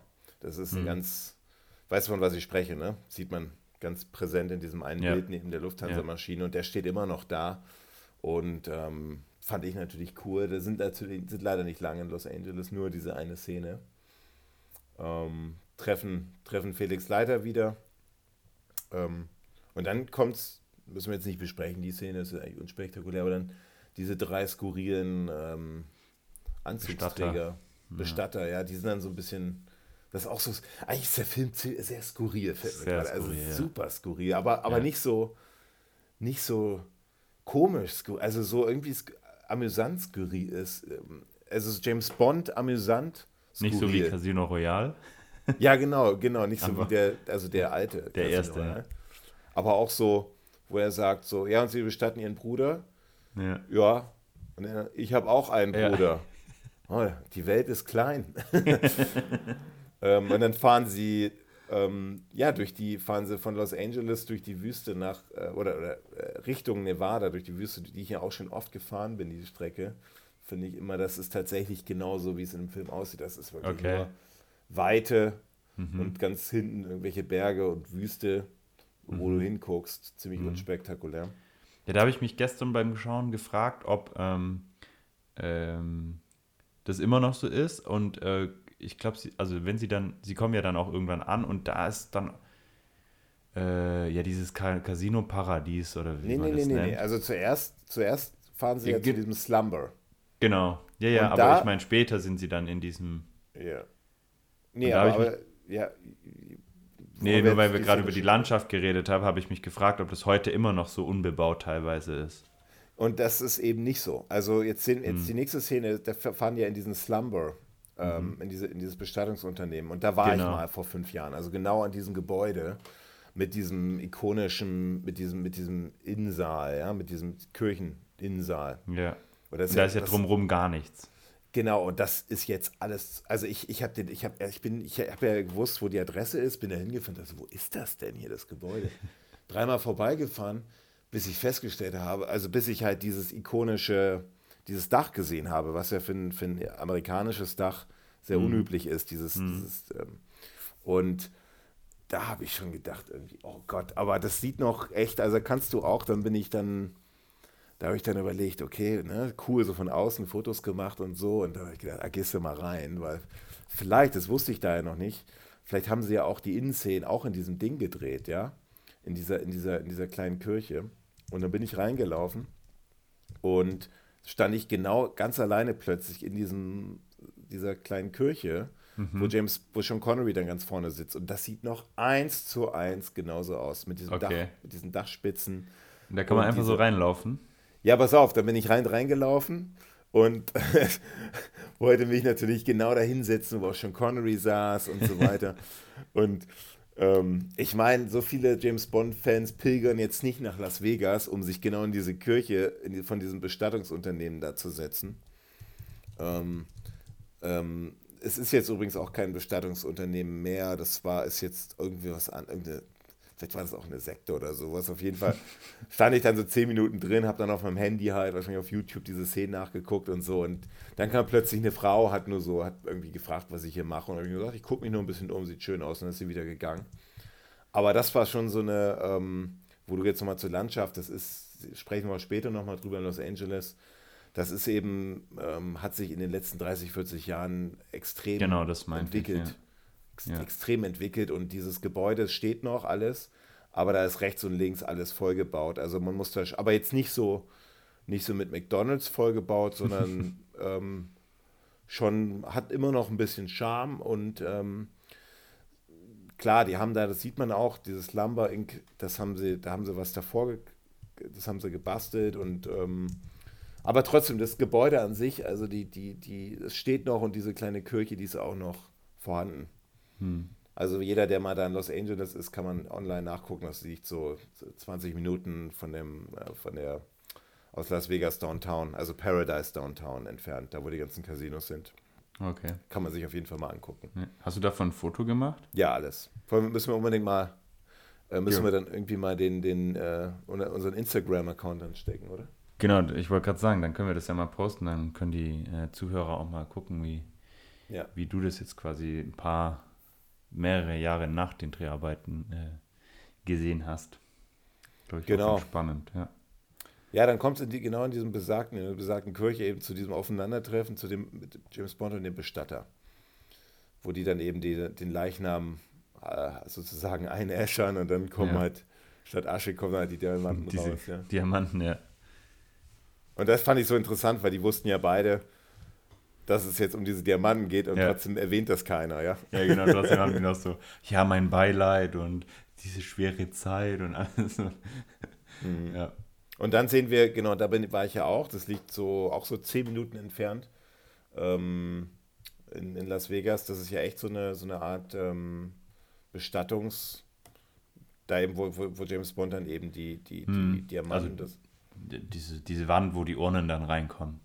Genau, und das ist, das ist so, sieht genauso eins zu eins noch so aus, wie es in dem Film aussieht. Hm. Da kann man auch ganz frei reinlaufen.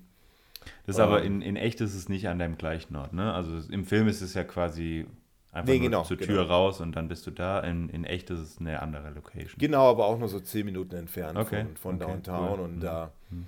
da kannst du, da musst du auch keine Tür oder so aufmachen, da kannst du direkt reinlaufen. Das ist alles offen, da kannst du reinspazieren und das sieht noch, bis auf die Blumen, die halt überall hängen, das ja. war in meinem Fall nicht so, aber es sieht noch eins zu eins so aus. Ich habe da ja. auch ein, Bild, wo ich genau da, wo James Bond da mit der Urne da langläuft, genau an dieser ja, Stelle ich, auch ja. langlaufe, habe ich dir gezeigt. Und ich, also das war vor fünf Jahren, ich habe das total abgefeiert da, da, zu diesen, weil das einfach noch so unverändert aussieht. Mhm. Und ich habe dann auch versucht, genau dieses, dieses, diese Uhren, ähm, wie nennt man das, so ein Uhren, Uhrenplatz. diesen Platz mit diesem Vorhang, ne? Genau, zu finden ähm, das waren so viele, habe ich da nicht, habe ich da nur schätzen können, aber hm.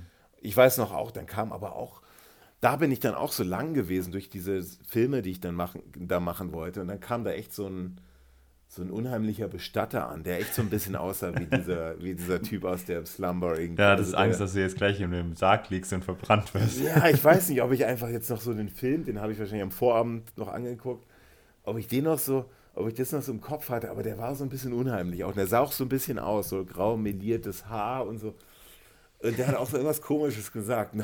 also ich fand das ne, bei so 45 Grad Hitze und so, das ist schon, also kann ich wirklich jedem empfehlen, der da ist, ähm, für 10 Minuten aus Las Vegas raus, dahin zu gehen.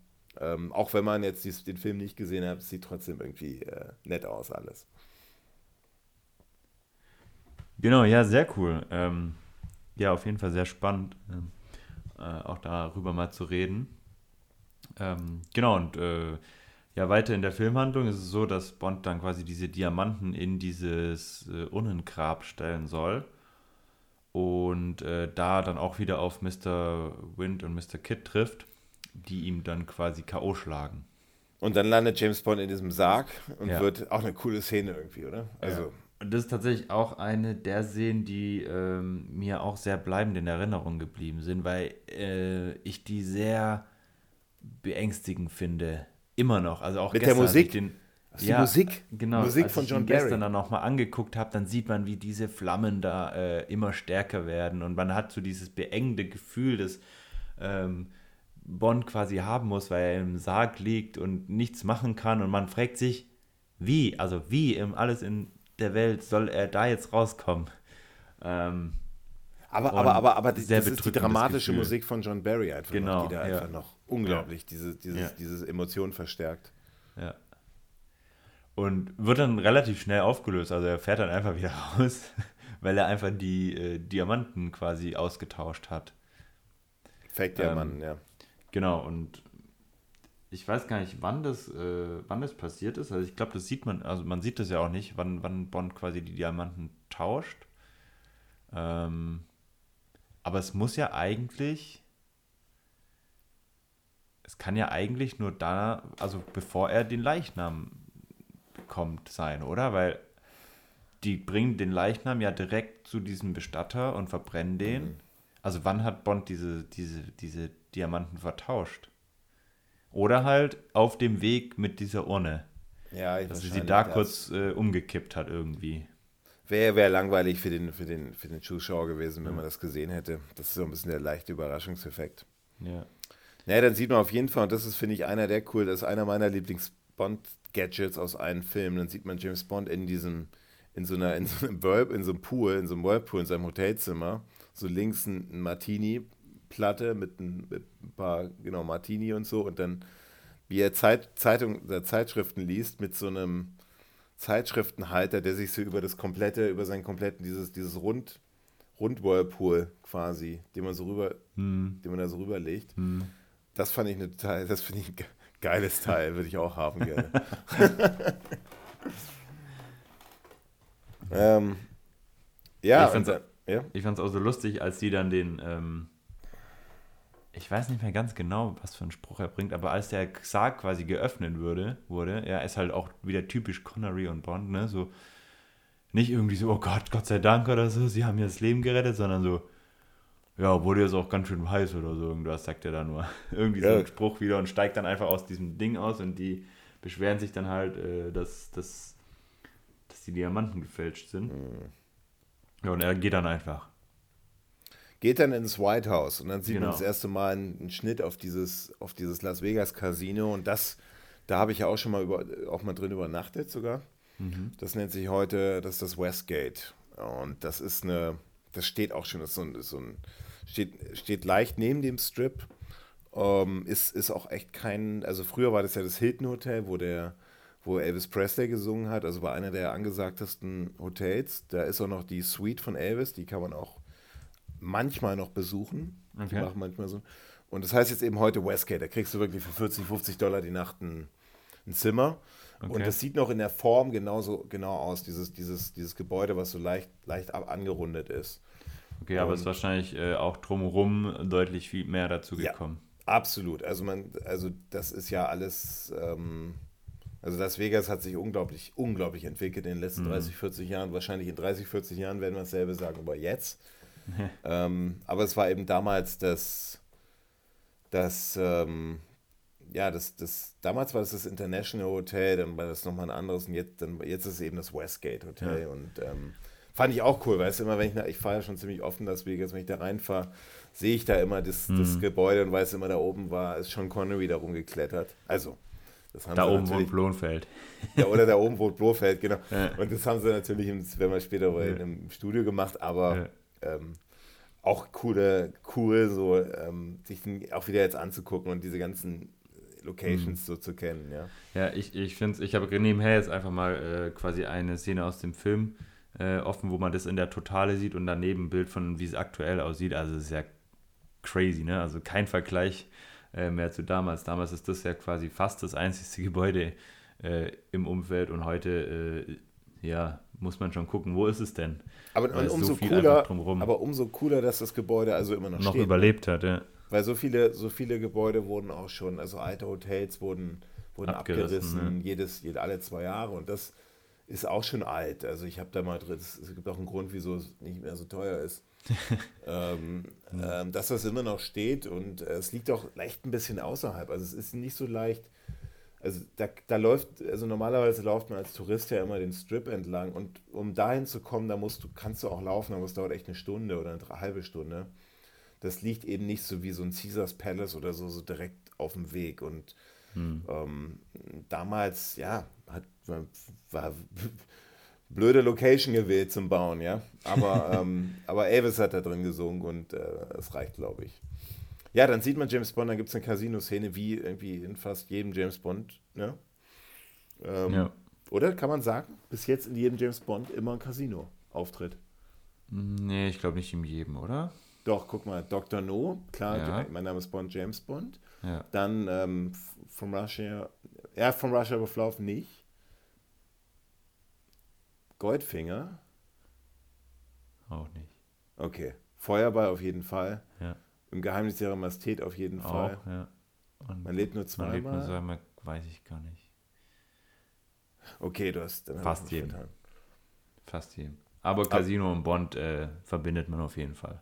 Ja, also dann spielt, spielt James Bond ähm, Roulette. Nee, nee, die spielen äh, ähm, das ist nicht, 21, was nee, Roulette. Ich, ich kenne das, also ich kenne mich da nicht so aus, also sie würfeln da quasi. Äh, man setzt auf, ähm, man setzt ja, auf die, Farben und auf die Zahlen. Ähm, ich keine Ahnung, wie das heißt. Ja, ja, das habe ich schon mal ein paar Mal gespielt. Das ist ziemlich, ziemlich. Ja, das kann dann ziemlich, ziemlich genau ausziehen, dieses Spiel. Ja, ähm, ja und ja, da trifft er dann auch äh, auf das zweite Bond-Girl, würde ich jetzt einfach mal sagen.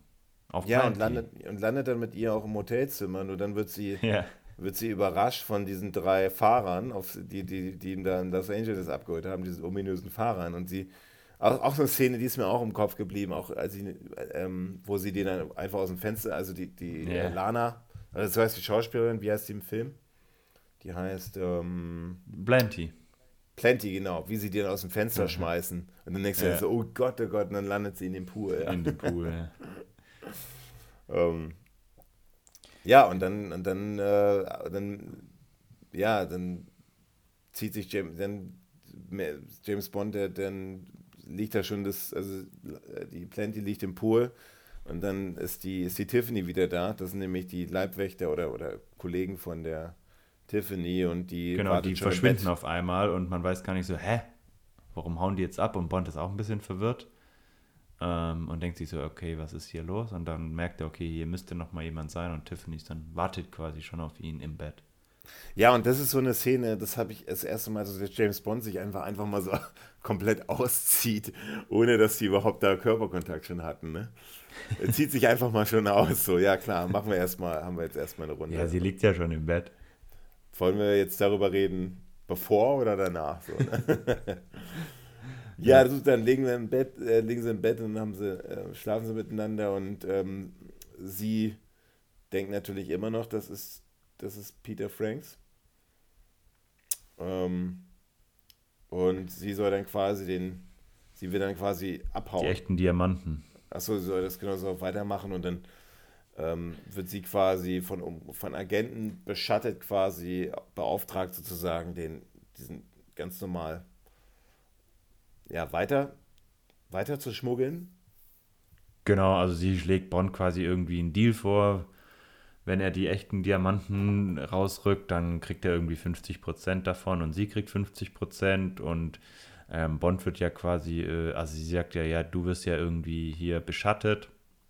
Ähm, deswegen ähm, kümmere ich mich um die Diamanten und du suchst das, suchst das Auto, mit dem wir dann, äh, ich weiß gar nicht mehr, wo sie hinwollen äh, irgendwohin auswandern wollen, irgendwie, also auch raus aus, raus aus Amerika wollen.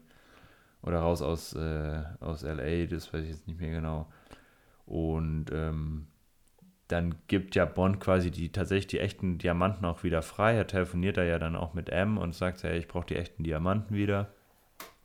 Und die stellen das ja dann irgendwie wieder bereit. Und ähm, Felix Leiter ist ja dann auch mit hier an, an Bord. Und äh, die treffen sich dann in diesem Zirkus ja, dann. Und da gibt es dann eben, dann, dann haut sie natürlich ab mit den Diamanten genau. äh, vor den Agenten und so. Ähm, ganz, ganz coole Szenen eigentlich. Ähm, bis dann aber tatsächlich James Bond dann da wieder aufkreuzt. Ähm, wo irgendwie bei irgendjemand zu Hause. Und wo die. Ja, das ist ja in einem. Ja. Äh, ist es nicht ein Hotelzimmer sogar, glaube ich? Also er nee, ist da war dieses, diese Frau da, ähm, wo die dann im Pool, da wie diese, diese mafiösen, mafiosen Strukturen ähm, diese Mafiose, also wo die dir festbinden in dem Pool mit, mit, mit einem Kieselstein. Genau, da, äh, stimmt, genau, das ist kein Hotel, aber das ist quasi da, wo ähm, Tiffany hinkommt. Also er weiß quasi, wo Tiffany hinflüchten möchte. Genau. So. Und Tiffany kommt dann und Planty, ähm, die ja quasi davor noch in den Pool geflogen ist, äh, ist dann leider umgebracht worden. Ähm, weil die dachten, das ist Tiffany. Ach, ach genau. Ja, ähm, und dann. Genau, und dann dreht sich in der Story zum ersten Mal so dieses Verhältnis ähm, Tiffany und James, finde ich. Ähm, weil da wird ihr, glaube ich, dann auch von Bond zum ersten Mal so offengelegt, hey, ähm, du, du, wollt, du solltest getötet werden, du bist nur ein Mittelsmann, ja. ähm, in dieser Schmuggel, Schmuggelstruktur. Ähm, die, die wollen dich äh, danach beseitigen, wenn du deinen Job gemacht hast. Und da ist dann auch dann der Moment, wo äh, sie dann auch sagt, hey, du bist ja dann, du bist nicht Peter Franks, wer bist du denn eigentlich? Und ähm, da ändert sich das dann auf einmal, dass Tiffany dann quasi weiß, okay, das ist James Bond. Und sie dann auch zum ersten Mal wahrscheinlich checkt, okay, äh, eigentlich wäre ich jetzt die, die im Pool tot liegen würde, wenn ich nicht irgendwie, wenn nicht zufällig diese Blanty da gewesen wäre. Mhm. Ja, auf jeden Fall landet James Bond dann in dem, ähm, bei, beim ähm, Mr. Metz. Das ist der, der, wie sind Sie jetzt nochmal auf den gekommen?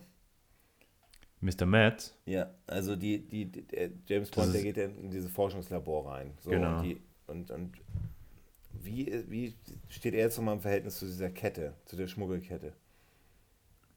Dieser Mr. Metz oder ja, Bond? Ja, die, Mr. Metz. Ähm, das ist ähm, in der Schmuggelkette der letzte, nehme ich an, oder?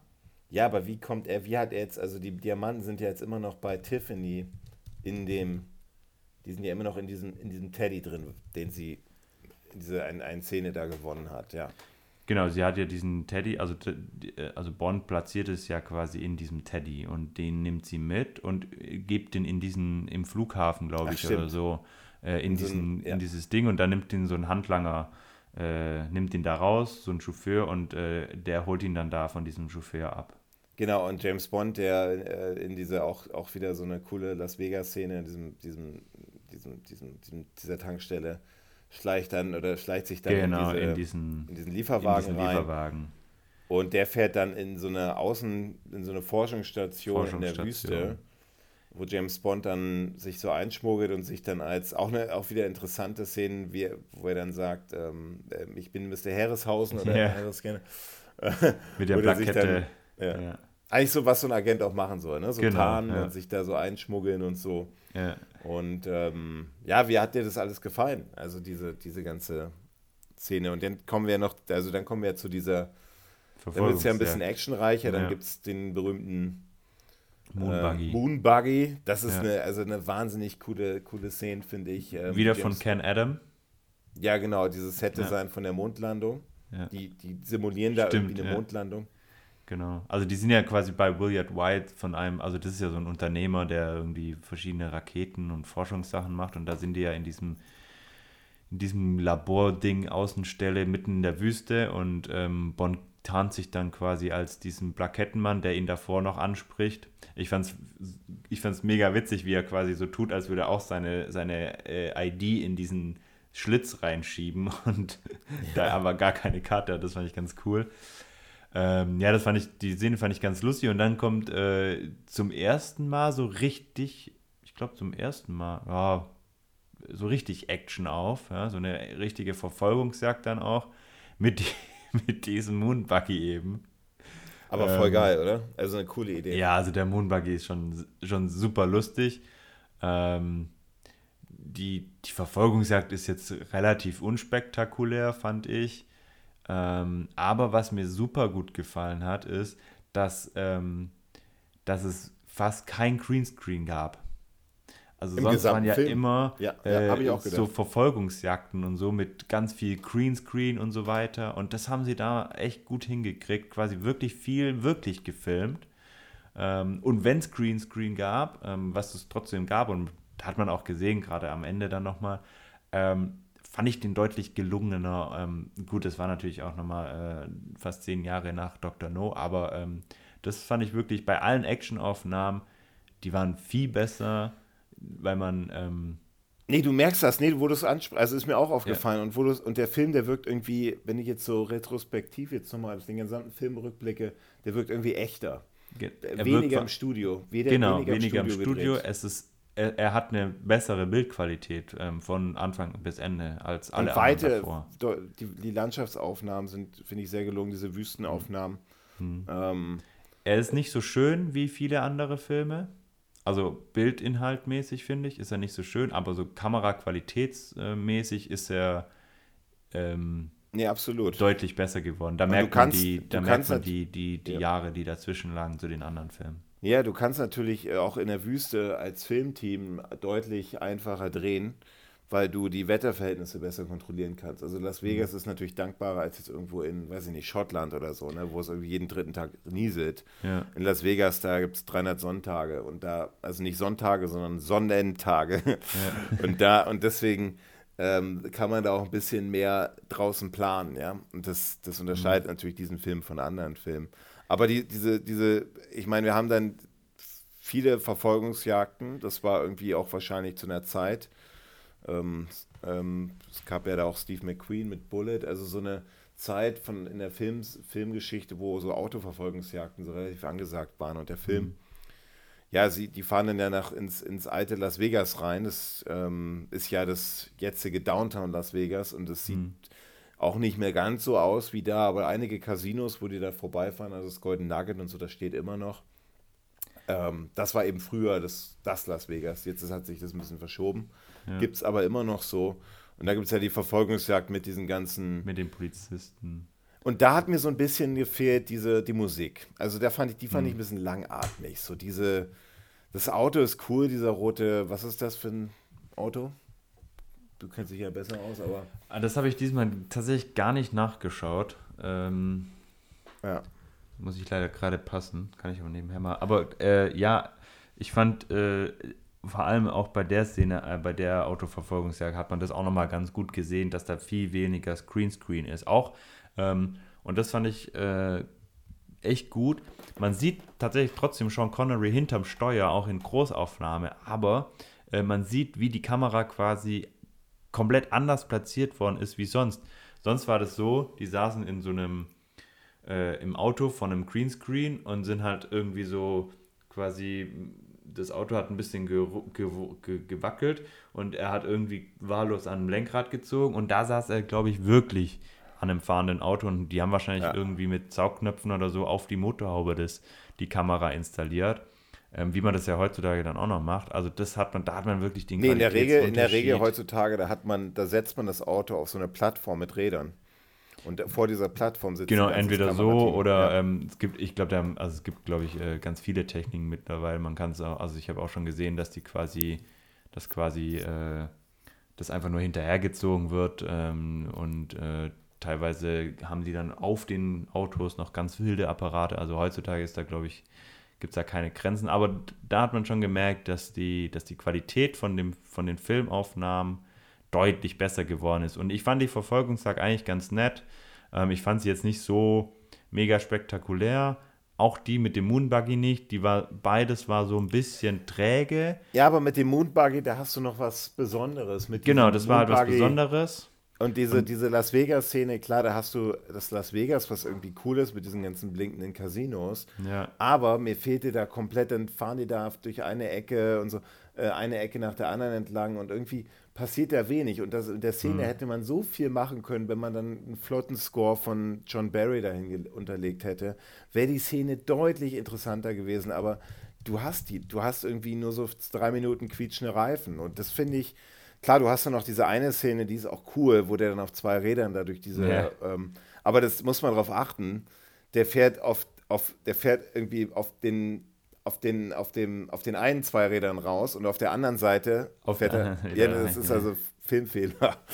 äh, das sind ja die falschen zwei Räder, auf denen er rausfährt. Und der Grund ist, weil der wohl, das hat wohl, das können nur so ganz spezielle Stuntmänner machen und der eine Stuntman, der war wohl an dem anderen Tag krank oder so, an dem die, die quasi die Szene noch drehen wollten, wo er rausfährt.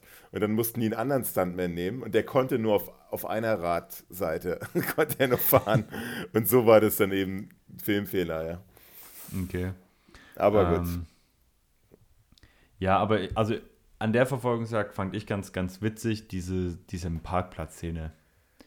Ähm, wo Bond quasi, es ist ein äh, 71er Ford Mustang, übrigens, ähm, mit dem Ford Mustang in Rot, äh, durch diesen Parkplatz heizt und die ganzen Polizeiautos irgendwie sich gegenseitig äh, die Parkplätze reinfahren und sich gegenseitig irgendwie ausschalten und er dann quasi über dieses andere Auto noch drüber jumpt äh, und man das oft auch dann von der Totalen sieht, ne? also von ein bisschen weiter oben wie die, dann überall kaputte Polizeiautos auf diesem Parkplatz stehen und nur James Bond quasi mit dem roten Ford Mustang einen Weg da rausgefunden. Das fand ich ganz lustig.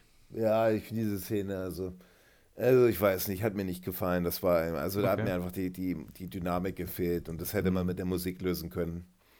Ähm, gut, und dann sehen wir James Bond, wie er halt, dann wird er, ne, er sucht halt auch einen, er weiß, der William White. Ähm, irgendwas stimmt da nicht. Das ist auch einer, das ist der, der, den man auch schon länger nicht mehr gesehen hat. Und ähm, der, der vermutet ja schon, dass da irgendwas, irgendwas nicht stimmt. Ähm, weil weil da, da gehen ja diese, diese Schmuggel, die, die Diamantenschmuggel hin in das Hotel und ähm, also, diese, also da, wo das hingegangen ist, das ist diese Forschungsstation von William White, wo die Diamanten hingegangen sind und William White besitzt dieses Hotel. Und der, und der sitzt da ganz, äh, sitzt da halt ganz oben äh, in, seinem, in seinem Apartment rum, also vermutet er und James Bond darf, aber weil es noch nicht genügend Beweise gegen ihn gibt, wird dann quasi vom CIA, darf dann nicht sein Hotelzimmer verlassen und dann haut er quasi ab über, die, über sein Fenster und, und klettert, klettert selber ganz nach oben. Was natürlich spektakulär ist, die Szene. Und jetzt, also du weißt, von was ich spreche, ne? Genau, diese, also diese, Bond ist ja quasi in, diesem, in, dieser, in dieser Suite. Genau. Ähm, steckt sich davor noch eine Blume an. Ähm, mit diesem, mit diesem Aquariumbett, ja. Ja, und ich fand die, also die Szene fand ich tatsächlich richtig cool, wie er auf diesem Aufzug, einfach nur ganz lässig auf diesem Aufzug an der Häuserwand, die einfach mal ein paar hundert Meter hoch ist und fährt dann quasi auf dem Aufzug außerhalb von, von dem Gebäude einfach mit nach oben. Ja, aber ich fand es noch viel krasser, wie er dann einfach mit diesem, das ist ja auch ein cooles Gadget. Ja, ja. Ähm, also wir haben ein Gadget übrigens ver vergessen am Anfang von der Szene, diese, diese Mausefalle, die er in, seine, die er in seinem, was steht, diesen Schnapper, den er in seinem Sakko hatte, wo einer seine Waffe Stimmt. rausholen möchte ja. und dann diese, der, dieser, dieser, äh, das, das glaube ich, das fand ich ein cooles Gadget und dann natürlich diese, diese, diese Hakenpistole, die er mhm. jetzt benutzt, um sich quasi ja. so, so sich an der so. Häuserwand zu hangeln. Und jetzt, und als ich die gesehen habe gestern, dachte ich so, Mann, oh Mann, ne? das sieht ja, das muss ja eine, echt ein krasser Stuntman gewesen sein. Es sieht, also sie müssen auch sowas im Studio gedreht haben, aber diese Wand dahinter, diese Las Vegas Skyline, die sieht so echt aus. Mhm. Genau, das, das meinte ich mit Greenscreen. Also es ist weniger Greenscreen und der Greenscreen ist echt Nein, viel besser geworden. Es ist. Es ist es echt? ist ein, eine Studioaufnahme. Aber da, wo man Connery groß sieht, da ist es auf jeden Fall Greenscreen. Ja, aber, aber auch diese Szene, wo mit diesem, mit diesem Band, wo er sich an dieser Häuser, an dieser Hotelwand da langhangelt, mhm. selbst da im Hintergrund, das sieht so echt aus, diese, diese, diese ja. Skyline, diese Las mhm. Vegas Skyline. Und das sind tatsächlich nur so Lichter gewesen mit Decken, die sie da aufgehangen haben. Und das okay. ist ja wahnsinnig. Also ich habe gestern gedacht, sag mal, dieser Stuntman, der muss ja wirklich, wenn die das echt, echt in echt gedreht haben, ähm, das sieht schon so echt aus, aber das ist alles eine Studioaufnahme. Und da siehst du eben auch, ne, wie viel Geld da in so einem Film mhm. mittlerweile steckt. Klar, Anfang der 70er geht ein bisschen mehr und da ist die James Bond-Reise schon vor, aber auch eine, finde ich, eine coole Szene. Ja. Habe ich jedes Mal immer noch Schweißhände, weil ich ja Höhenangst habe und denke mir immer so, oh Gott. Ja, ja, ja, ja. Wahnsinn. Wahnsinn. Aber diese, also wenn du das nächste Mal siehst, diesen Film, oder wenn du jetzt gerade mal diese, vielleicht, ähm, dieses, guck dir mal diese Las Vegas diese Lichter, ja, okay, ja, mach ich. Sieht, das ist im Studio, das ist echt Studio äh, höchste Kunst. Und dann landet er, klettert durch dieses Fenster durch und landet dann auf dieser, was ist das eigentlich? Eine Toilette. ist, aber ist das echt eine Toilette? Ja, da ist ja Klopapier. Aber dieser, dieser Sitz sieht ja eigentlich nicht aus wie eine Toilette. Nee, aber das ist ja so eine typische äh, äh, typische Größenwahnsinniger, wahnsinniger äh, also eine Toilette Bösewicht Toilette, der auf der Toilette noch seine ganzen Sachen regelt. Weil er sagt ja, glaube ich, auch, ja, wenn sie noch irgendein Geschäft zu verrichten haben, tun sie sich keinen Zwang an. Also es ist eine Toilette mit rechts Telefon, mit einem Tablett und ganz so Drinks. Ja, und Videokameras, und Bildschirm, alles. Zeitschriftenständer, ja. coole Toilette. Ja. Ähm, ja, und dann trifft er, das ist jetzt wieder ein tolles Set-Design von, oder, oder ja, nicht so spektakulär, aber es ist jetzt im Set sein wieder von Ken Adams, ja. wo, er, wo er dann Blofeld trifft. Äh, und, und nicht nur einen, ne? Ja, sondern zwei. zwei. Ja, und er ist natürlich sehr überrascht, weil eigentlich denkt er ja, Blofeld ist tot. Äh, er hat ihn ja ganz am Anfang getötet. Und da stellt sich dann zum ersten Mal raus, okay, Blofeld ähm, ist nicht tot, sondern äh, es war nur ein Double. Und äh, ja, er hat nochmal ein Double. Ähm, und dann kommt er auf diese clevere Idee, quasi die Katze zu verscheuchen und zu gucken, auf äh, zu welchem Blofeld die Katze geht. Und er schießt dann auch den nächsten Blofeld. Blöd nur, dass es eben die falsche Katze war. Ja. Und dann, und das fand ich sehr cool, kommt einfach nochmal so eine andere Katze rein, die dann die, die erste Katze so auch verscheucht. Und die ist dann halt wie in, in der Titelsequenz mit, mit diesen Go äh, Diamantenkettchen äh, an ihrem Hals und äh, das finde find ich schon ganz witzig. Ja, und mit der Musik dann wieder von. Genau. Ja. Muss immer darauf achten, immer wenn es Diamanten in dem Film gibt, dann kommt diese, kommt John Barry mit so einer kleinen, ganz kleines Diamanten. Genau, immer mit diesen kleinen oh, Diamonds ja. Are Forever, ja. Ja, und das finde ich auch immer. Also, ja. also darüber unterhalten wir uns nochmal ganz am Ende ja. über den Score. Ja. Ähm, ja, dann wird James Bond halt eben von Blofeld auch, ähm, ja, wird er quasi verscheucht. Ne? So, gehen Sie jetzt mal bitte in diesen, oder äh, gehen Sie in den Fahrstuhl bitte. Ich habe jetzt keine Zeit mehr. Genau. Und James Bond vermutet betreut. dann natürlich, dass sich die Fahrstuhltür unten, dass mhm. sich die öffnet. Ähm, wir haben ja bei Man lebt nur zweimal, wo James Bond quasi, das ist ja, da gibt es ja diese Piranhas. Mhm. Ähm, also da hat man immer das Gefühl, immer, immer wo Blofeld ist, irgendwas äh, äh, in seiner Nähe, da öffnen sich irgendwelche Türen unter dir. So, und ne? Spalten, ja. Irgendwelche Fallen. Und dann ja. kommt tatsächlich in dem, weil ich glaube, diese Fahrstuhlidee, die haben sie dann ja später in Spion, der mich liebte, glaube ich, verwirklicht, wo sich tatsächlich diese Die Fahrstuhl Tür öffnet, genau, ja. ja. genau Aber diesmal sind es dann Gase. Genau, es kommt quasi irgendwie ein Betäubungsgas. Und dann sehen ähm, wir wieder Mr. Kidd und Mr. Wind. Genau, und ähm, die haben quasi ihr, ja. ihre zweite Chance, äh, Bond zu töten und ähm, legen ihn dann in so einen Rohr. Also erstmal fahren die, erstmal fahren die durch so, was ich ja irgendwie cool fand, durch so ein unterirdisches so Tunnel, ja. Tunnelsystem. Ja. Äh, warum, also es muss, das führt ja von diesen, von dem Hotel direkt in die in Wüste. In die Wüste, genau. Fand ich irgendwie cool. Ja. fand ich irgendwie cool. So ein Fluchtweg auch von, von Blofeld später dann, glaube ich. Ja, genau, genau. Ähm, ja, und dann ver vergraben die den da äh, in diesem, in diesem, in dieser Pipeline oder sowas. Ja, die bauen da so eine, da wird eine Pipeline gebaut. Genau. Ja, ähm, ja und die Idee ist, Idee ist ja, ist hier, ist, was ist dann eigentlich die Idee, wie soll James Bond denn eigentlich getötet werden? Ja, der steckt da halt fest. Wahrscheinlich irgendwann, wenn da Gas irgendwie drin ist, dann weiß ich nicht. Also, ja, fand ich auch so ein bisschen. Nicht besonders also, schlau, oder? Genau, also fand ich irgendwie komisch, weil ähm, wir, wir wissen ja am Anfang, dass Bond Blofeld sucht und dass die sich ja wohl auch schon kennen.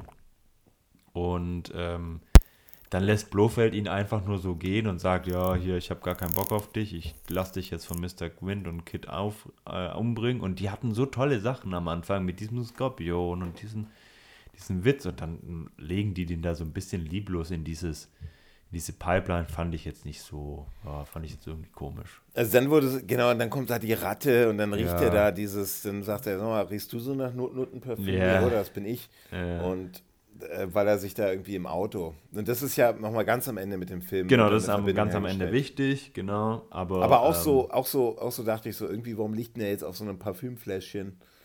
Ja, das ähm, ist halt, also das ist als, als Mr. Ähm, Wind. Wind dann, genau. Dem fällt es irgendwie aus der Tasche und äh, dann in den Kofferraum, dann legen die den da rein, dass es direkt dann so zerbricht. Das ist auch ein bisschen unrealistisch, aber naja. Ähm, aber das fand ich auch tatsächlich so ein bisschen, ja, weiß nicht, ob man da nicht einfach irgendwie eine spektakulärere Szene oder irgendwas einfallsreicheres machen hätte können, wie die. Also, weil es wirkt irgendwie so, als würden wir den halt kurz irgendwo ablegen. Ähm, und er wäre schon tot oder so und wir suchen nur ein Kran. Also ich fand ich ein bisschen, ein bisschen schwach. Ja, ja. ja, das war tatsächlich ein bisschen schwach. Aber so, er entkommt dann eben durch diese, diese Kontroll, dieses Kontrollfahrzeug, das dann quasi. Nee, das ist, was ist denn das eigentlich? Ich, fand, ich glaube, das ist kein Kontrollfahrzeug, das ist ein Fahrzeug, was diese Pipeline nochmal äh, ein bisschen äh, verdichten soll durch, durch Elektro. Echt? Ah, ich dachte, ja, ja. das ist irgendwie so ein Gerät, das quasi guckt, ob alles in Ordnung ist. Ja, das hat aber so eine, so eine, so eine Strom. Ja, genau. Ich dachte, das sind so Sensoren, die irgendwie gucken, ob alles dicht ist. Ich glaube, die machen was dicht, aber wir sind ja keine, keine Bauunternehmer, von ja. daher äh, wissen wir das nicht. Aber ja. die Szene ist ein bisschen, da stimme ich dir zu, die ist so ein bisschen, bisschen skurril. Ja. Ähm, Die wirkt auch ein bisschen, ja, nicht lieblos, aber ein bisschen, weiß ich nicht, so ein Lückenfüller, dass man es halt irgendwie überbrückt hat und dass es ein bisschen Sinn ergibt wieder. Ja, gut, dann kommt auf jeden Fall James Bond, kann sich da offensichtlich dann befreien wieder, relativ schnell und ähm, dann ähm, finden sie heraus, wo William White tatsächlich steckt, indem sie Blofeld anrufen mit einem Stimmenmodulator. Genau, was ja quasi Blofeld, ähm, was ja James Bond bei Blofeld zum ersten Mal sieht, in diesem Büro quasi, in diesem, äh, in diesem ja. Ähm, und Büro, dann imitieren, ja. imitieren die das quasi und ähm, schlagen quasi Blofeld mit den eigenen Waffen und finden dann heraus, wo Mr. White, äh, Mr. White sage ich schon, äh, William White ähm, gerade sich aufhält. Und dann machen sie eine Operation und gehen dann eben in dieses, finde ich, äh, sehr, sehr schönes. Ähm, da war ich auch mal. Ähm, also ich war, ich, ich, war, ich war das auch mal, auch mal, das liegt in Palm Springs. Das ist so okay. zwischen, äh, ja, ich würde sagen, zwei, aber es ist nicht in der Nähe von Las Vegas. Das ist nochmal ganz woanders. Da konnte, kann man auch nicht hochgehen, weil das ist privat, das ist von mm. einem Architekten. Mm. Aber ich war mal da unten an diesem unteren, das sieht man im Film auch öfters, wo die da hochklettern. Und ähm, da, an diesem Berg, Berg. Genau, an dem Berg. Ja. War ich, da war ich unten mal. Da kannst du, das ist jetzt so eine Straße, da kannst du aufs Haus ein bisschen hochgucken. Näher kommst du aber nicht. Aber es ist auch, auch, auch ein Abstecher wert, äh, Palm Springs. Und ja, James okay. Bond, der trifft dann Bambi. Wie, und wie heißt nochmal die andere? Das ist Bambi und. Ähm, sie ist auf jeden Fall irgendwie so ein. Klopfer. Klopfer. Klopfer. Klopfer und Bambi, genau. Da gibt es diese, diese Stimmt, ja. Szenen, wo die aber, die aber James Bond auch nicht, nicht wirklich gefährlich werden. ja, und ich habe auch nicht so ganz verstanden, zu wem die jetzt gehören, die beiden. Ob die jetzt tatsächlich einfach nur, also ob die zu, zu William White gehören oder ob die zu Blofeld gehören. Also als Bewacher quasi. Also der, ja. der William White sagt ja, haben sie schon Bekanntschaft mit meinen Leibwächtern gemacht. Es kann natürlich beides. Beides, heißen, so. ja. Aber das spielt wahrscheinlich überhaupt keine Rolle. Ja, Was aber, aber auch die Szene fand ich so ein bisschen komisch. Irgendwie wollte mir wie er dann die so Köpfe dann, gefallen. Wo er denn die Köpfe dann unter Wasser ja, von denen und die und dann, dann kommen. Also ich weiß auch nicht, warum er erst alleine da reingeht und nicht alle gleich kommen. Weil die Mannschaft von Felix Leiter kommt ja zwei Sekunden später auch noch rein. Ja, da ähm, stimme ich dir zu. Stimme ich dir zu. Also fand ich irgendwie merkwürdig auch so ein bisschen. Dann kommen wir aber zu einer, also ähm, ja, ich weiß nicht, die Szene fand ich einfach so wieder. Haben wir ja schon darüber gesprochen, dass ich einfach so toll finde, wie die On-Location gedreht haben, wie viel das war. Dass die da eine, eine coole, einen coolen Drehort mit diesem Haus gefunden haben, mit diesem architektonisch doch interessanten Haus da in Palm Ja, das Springs, ist tatsächlich super, ja. Und da merkt man, das ist natürlich alles On-Location gedreht und das merkt man diesem Film an und das kompensiert doch einiges. Ähm, ich finde es schon. Also so eine Szene kann ich dann auch verzeihen. Wir springen dann ins Casino und dann sehen wir auch mal wieder Q, wie er auch in Las Vegas abhängt. Der hat ja wohl diesen Stimm Stimmenveränderer, Modulator, wie auch immer, dann irgendwie zu James Bond gebracht und will dann auch mal sein neues Gadget ausprobieren. Und das ist, ja. äh, das ist so, so gut. wie sagt er da, wie, wie, sagt er, was ist das für ein Teil? Das ist irgendwie, irgendwie so ein Magnetding, äh, das quasi so programmiert oder gepolt ist, dass du in diesen, wie nennt man die einarmigen Banditen? Oder so. Also in diesem einem Arm, wo du quasi runterziehst, dann drehen sich diese Uhren oder so. Dass du dann immer gewinnst und ja, ja. er, er, macht also die ganze Reihe und überall kommt so der Gewinn raus.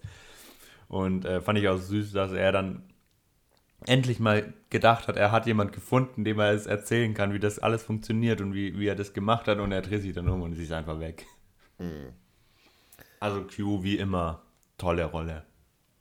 Und auch wenn sie deutlich kürzer war, auch M's Rolle und ähm, Moneypennys Rolle, wie bei anderen Filmen. Aber es macht den Film, diese Szene macht den Film wieder, bringt ihn wieder ein bisschen in Spur, macht ja. ihn wieder, macht ihn irgendwie wieder eine, eine, eine amüsante Szene. Ähm, sie sieht dann natürlich dann, das, haben, das äh, sieht dann da den, den, den Blofeld da als Frau quasi ähm, rausgehen, genau. lässt sich dann gefangen nehmen. Aber jetzt kommen wir eigentlich zu einer der eigentlichen Aufklärung. Also bis jetzt haben wir ja nur bis jetzt, und das ist eigentlich der, ja, worum geht es jetzt? Also es geht ja bis jetzt eigentlich nur um so, eine, so ein bisschen Schmuggel, um Diamantenschmuggel, genau. was ziemlich eigentlich äh, ne, bei den bisherigen Filmen war das schon nach anderthalb Stunden doch deutlich fortgeschritten und da wusste der Zuschauer schon deutlich mehr. Jetzt wissen wir noch nicht mehr, Also mhm. bis, bis jetzt. Ne? Und dann äh, erfahren wir quasi durch den befreiten William White, ähm, dass, dass die da Station, irgendwas mit Satelliten geplant haben. Aber so richtig was genau wissen wir immer noch nicht. Doch, doch, dass dann das, also ein Diamant, dass der eben zehnmal so stark Ah, stimmt. Ähm, genau, das, das erzählt dann, äh, das erzählen die dann in diesem, in diesem Labor, äh, wo die ja davor schon waren. Ähm, und da genau, ging es also, ja dann auch um diesen super begabten Professor. Genau, also so ein, so ein Diamant, der kann wohl Strahlung zehnmal so, zehnmal, zehnmal so stark verstärken, also zehnmal verstärken, mhm. zehnfach verstärken, so rum. Und das, die schmuggeln die Diamanten eben aus den Minen heraus, damit die diesen, diesen Satelliten, ähm, äh, dass sie den Verdamanti oder, oder wie, dass sie da ganz viele Diamanten halt anbringen können, dass dieser Satellitenstrahl, genau. irgendein Laserstrahl, dass sie sich dass er so stark wird, dass man da Zerstörung anrichten kann. Ja? Genau, also die wollen quasi einen Satelliten. Habe ich, das, hab ich das so richtig gesagt? Ja, jetzt, sie wollen einen Satelliten mit Diamanten bestückt, der dann einen Laserstrahl auf jeglich, jeden Punkt, den man den Blofeld äh, möchte, richten kann und das dann so eine, war, äh, eine Hitze erzeugt, dass dann in diesem Umfeld von weiß ich wie viel äh, alles in die Lüfte fliegt. Und ja, macht er ja dann auch, ne? Macht er ja, ja dann auch. Ähm, und man braucht dazu, ne? Und, und jetzt wird es ein bisschen, ich finde jetzt, also bis hierhin fand, hat, hat mir der Film schon sehr gut gefallen mit ein paar Schwachstellen, aber jetzt wird es ein bisschen mit dieser, also jetzt geht es eben darum, wo, wo ist Blofeld und äh, ja. was braucht man, um diesen Satelliten zu stören äh, ja. oder zu steuern und da. so eine Kassette. stellen sie halt raus, ja, da stellen, stellt sich halt raus, das ist so eine, so eine Art auf dem Meer, das ist ähm, da, wo der Blofeld quasi gearbeitet hat, in dem Hotel ganz oben. Da ist auch so eine Station in so einem Modell, die der, ja, das ist White quasi im, im, Boden so eingelassen und äh, da hat also der wie bei Goldfinger ja auch, ne? Genau, der White hat da seine ganzen ja. Standorte und dann gibt es halt einen Standort, den Blofeld irgendwie noch dazu gemacht hat, wo ich mir auch gedacht habe, so, ja, wie blöd muss man eigentlich als Blofeld sein, dass man da sein, also weil die anderen sind ja wirklich Standorte von dem Williard White und dann hat Blofeld da seine Bohrinsel noch drauf gemacht, also äh, ja. Auf so jeden Fall ist dumm. das dann, ist das dann, wo hat er sich dann dadurch äh, entlarvt und äh, auf ja. der Bohrinsel lässt sich dann der James Bond so äh, gefangen Kugel. nehmen sozusagen. In so einer und Kugel kommt er da runter. Mit Anzug natürlich. Äh, direkt raus. Ja. Ja. ja. Und da wird es irgendwie ein bisschen. Also diese Szene, das hat ja auch Parallelen zu den früheren James Bond-Szenen, äh, Filmen. So ein bisschen mit Dr. No, ne? So mit der Bohrinsel und ja, so. Aber ich finde diese Bohrinsel-Szenerien eigentlich so ja. ziemlich also, also so eine, also wenn man davor irgendwie so einen Vulkankrater, sowas Geiles macht, ja, mhm. da stinkt natürlich so eine Bohrinsel so ein bisschen ab, ja. ja. Und ich war, also warum hat man da nicht irgendwas anderes vielleicht genau? Also ich fand dieses ganze Abschlussszene, die fand ich ziemlich langweilig. Also die hat mich, ja. Wie James Bond sich dann da, ah, ja, also ich, dann da, ja, willst, ich, du, willst du da ein bisschen beschreiben oder? Also, also ich finde. Ja, er kommt so ja auf diese Bohrinsel mit diesem Ding und jeder weiß, wer er ist und lässt sich dann quasi absichtlich gefangen nehmen. Er hat quasi in seinem Anzug, diese, in, in seinem Polstertasche diese Kassette versteckt, ähm, die er ja quasi austauschen will, weil dieses, die, die Originalkassette ist quasi das Steuergerät für diesen ganzen Satelliten und wenn er das austauscht, dann könnte man den Satelliten nicht mehr steuern und der würde wahrscheinlich irgendwie explodieren oder kaputt gehen, was weiß ich. Und ähm, ja, die wird natürlich gleich gefunden. Dann ähm, sehen wir auch ähm, wieder Tiffany, die sich ähm, in dem Taxi dann wahrscheinlich äh, wieder Blofeld angeschlossen hat und ähm, sich dann quasi entschieden hat zu überleben, aber dafür halt auf Blofelds Seite zu, zu stehen. Ähm, sie dann Bond sieht und denkt, oh, jetzt bin ich doch wieder auf Bonds Seite ähm, dann werden diese Kassetten irgendwie fünfmal hin und her getauscht. Ähm, Tiffany ist irgendwie am Anfang eine sehr taffe Frau, da ist sie dann auf einmal so ein bisschen Angsthasenmädchen. Ähm, aber ich ja, finde also diese, in dieser Szene, ich mhm. finde, wenn man das jetzt vergleicht mit, ich stelle jetzt mal die Vergleiche mit dem letzten James Bond-Film von Sean Connery an, ja. Ähm, oder auch kann man auch mit kann man auch mit dem George Lazenby-Film vielleicht vergleichen ich finde einfach, wenn man, also, aber jetzt vor allem, wenn man den Blofeld jetzt vergleicht, den, den Donald Pleasance, ja. ne, aus Man lebt nur zweimal, deutlich, deutlich beängstigender als Ja. dieser, dieser Ja. Blofeld hier. Also das ja ist ja auch eine ähnliche, Informant. ja, aber es ist ja auch eine ähnliche, äh, ähnliche Szene. Ist ja auch so, ne, die warten da nur auf wann, ne, auf Weltzerstörung, dann wann können wir quasi den Knopf drücken. Ja. Auch in so einer, so einer Art, so einer, so einer industriellen, so einer Station, ne, wie jetzt in dem Vulkankrater, in dem Magneten nur zweimal, jetzt ist es halt diese Bohrinsel. Ja. Und ich fand aber diesen Charles Gray, der den Blofeld spielt, ich fand den einfach total blass. Der ist da gar nicht, Mhm. der guckt dann so ein bisschen böse, aber der hat also, hat mir jetzt keine Angst eingejagt, nicht wie der, wie der Donald Pleasance und also ja, auch, auch dann, also dann gab es ja auch noch diesen Professor, der dann immer wieder so, oh nein, wir können das nicht machen. Dr. Äh, Metz, die haben ja. dann, der mega ängstlich war und der das irgendwie auch noch verhindern wollte und der das ja immer, also das kam ja nicht nur einmal, das kam ja immer und immer wieder. Ähm, der hat dann auch noch mal so ein bisschen die Gefahr rausgenommen, fand ich so, ne? Also Blofeld hat ja immer gesagt, doch, wir machen das, aber also da war bei den anderen Filmen schon mehr, egal ob das jetzt Blofeld war oder ein anderer Bösewicht, mehr Druck dahinter, ne? Die Welt wirklich zerstören zu wollen und nicht irgendwie. aber das, also du willst, du sagst quasi, dass die eigenen Männer sogar dagegen ein, dagegen, dagegen äh, angehen wollen. Dass Ja, dann also- geschlossen sind, ja. nicht so entschlossen sind und das gab es auch schon in anderen Filmen, aber es war irgendwie, also ja, es hat jegliche Spannung gefehlt. Man hat auch, man wusste zwar, er will irgendwie Geld wieder erpressen, aber so richtig thematisiert wurde das auch nicht. Also da hatten wir ja auch mh, dann bei, bei Man lebt nur zweimal das, wo, wo die ja mit diesem, wo das viel durchdachter war, mit diesem Turmklingeln und ähm, die Forderung von dem Lösegeld und was wir machen, wenn es nicht passiert. Und da war das so wahllos, so, weiß ich nicht, so, das war kein Show, also es war nicht so ein, man hatte nicht das Gefühl, okay, wenn Bond jetzt nicht in einer Minute irgendeinen Knopf drückt, dann explodiert die ganze Welt, ne? So hat das, das war so, ja, wenn er es jetzt halt nicht schafft, dann, Was war denn jetzt eigentlich die, was war denn die, die, halt- die Drohung eigentlich? ja, dass er einen Standort nach dem anderen mit diesem Laser, also er, er, er macht ja mit diesem Laser erst diese Raketen, Dann die nordkoreanische, dann die nordkoreanische Raketenbasis oder so und Ja.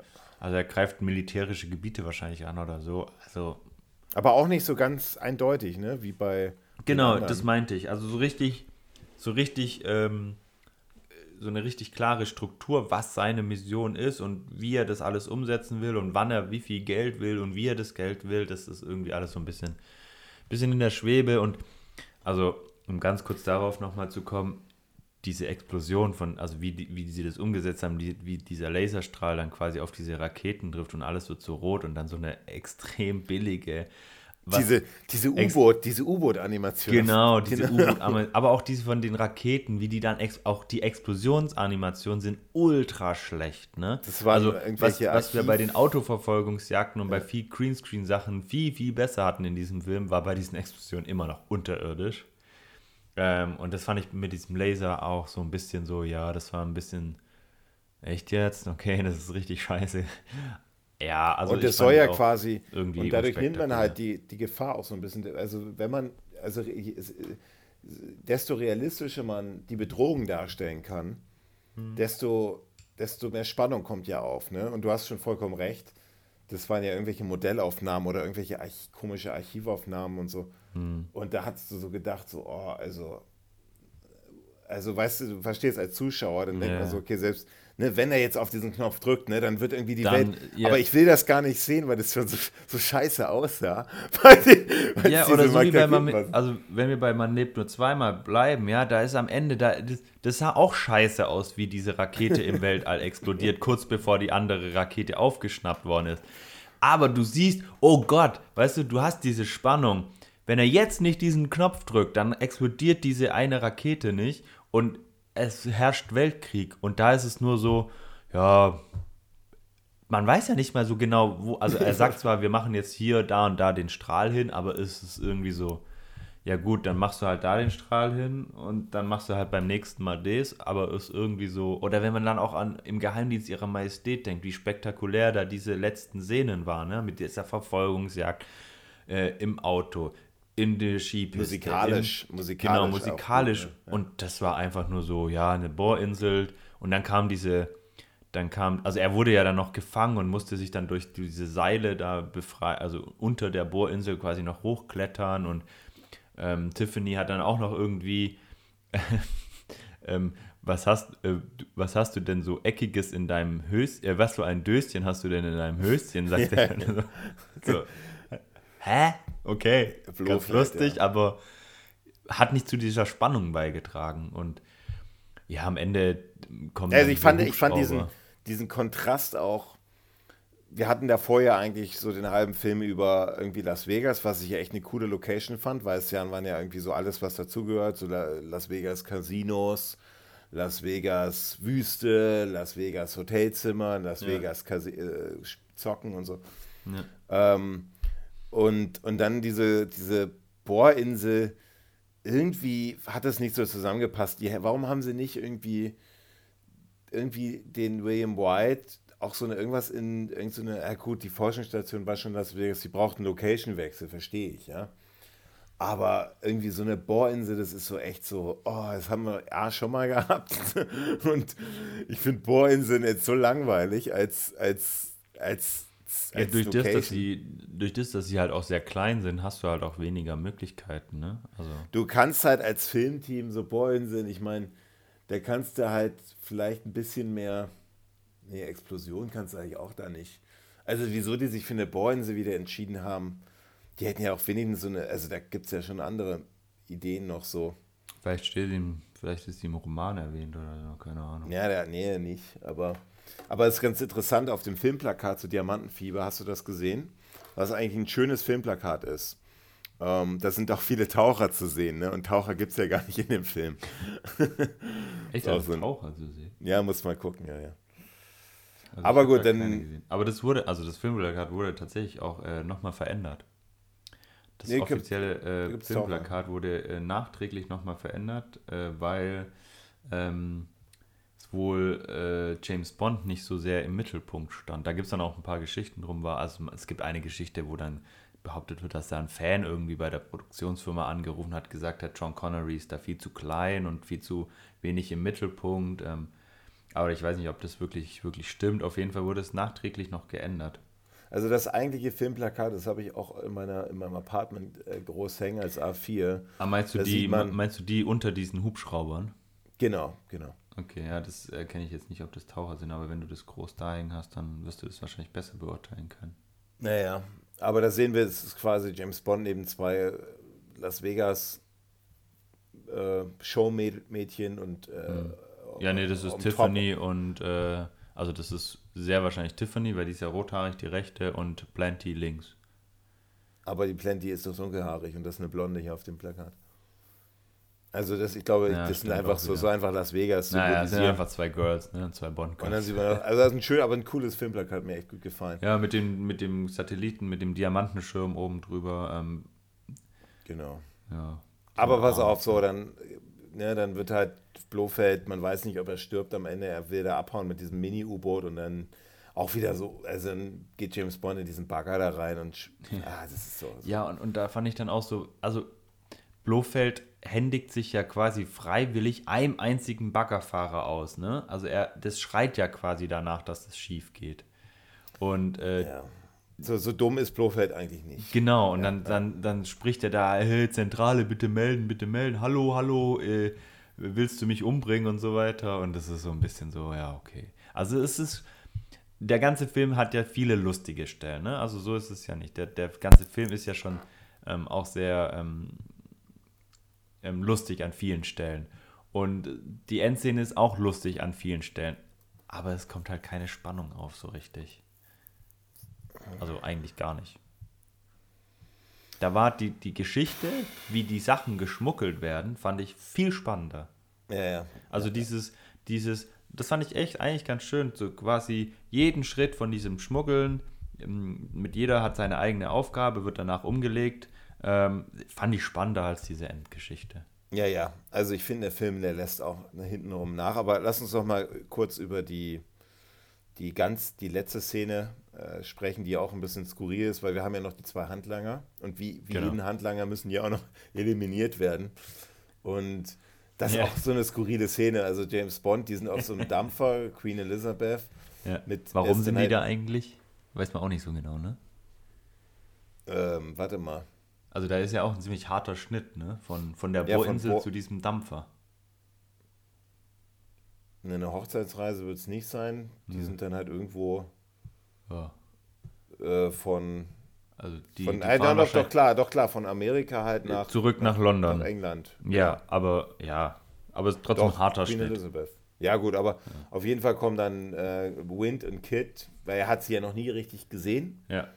Die kommen dann, geben sich dann quasi aus als, äh, als Schiffs, als, als Hotelmitarbeiter oder Schiffsmitarbeiter, die dann quasi das Essen vorbeibringen. Und Ja. äh, James Bond erkennt ihn quasi an diesem Parfüm, Parfum, was er ja. schon gerochen hat, Schon mit dem, gerochen. aus, als die da versucht haben, Ja- James Bond in diese, ähm, in den Röhren da, in diesen Pipelines in Las Vegas um, umzubringen. Hm. Und ja, da kommt, da wird es dann wieder so unheimlich plötzlich, wo dann James Bond dann so ganz lässig ihn so enttarnt und dabei halt noch dabei so ganz cool sitzen bleibt und dann so, ja, dieses Parfüm, dieses dreckige, das eklige Parfüm habe ich schon mal Ja. gerochen. Ja. Und er bleibt dann aber so sitzen, weil er halt irgendwie so unerwartet er erwartet auch nicht, dass jetzt plötzlich die zuschlagen könnten, ja. Hm. Und dann der, der Wind dann irgendwie diese, diese Grillstäbe da. Schaschlikspieße anzünden. Geschascht. Und, Das fand ich aber lustig. Also fand ja, ich cool. Aber es ist unheimlich, oder? Wie der Ja. schon. Ja, und ganz ehrlich, das, also er hat dann diese brennenden Dinger in der Hand, das fand ich spannender, was er damit jetzt vorhat, als diese ganze Bohrinsel-Szene. Ja, ja, klar, klar. Also James Bond, der schmeißt ihm dann irgendwie so, ein- so ein Alkohol da irgendwie hin und dann geht er halt in Flammen auf Genau, und ja. springt über Bord. Hinterher dann auch noch, hinterher dann auch noch der Wind Ja, mit dem, unfreiwillig, aber ja, mit der Bombe. mit, mit einem, mit eigentlich einer, Le- mit einer Szene, die sich eigentlich in diesem Film auch in diesen, in diese skurrilen Szenen auch irgendwie so, die abschließen, wo er dann quasi sein, er ihm so die, die Eier abschnürt. Anders kann Ja. man nicht sagen. Ja.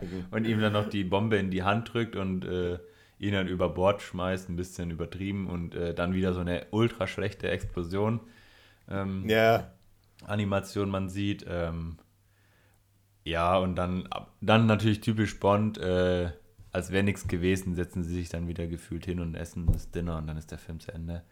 und dann sagt er noch irgendwie dem Hund, Hund hat, hat es mit dem eingeklemmten Schwanz erwischt. Schwanz, genau. erwischt.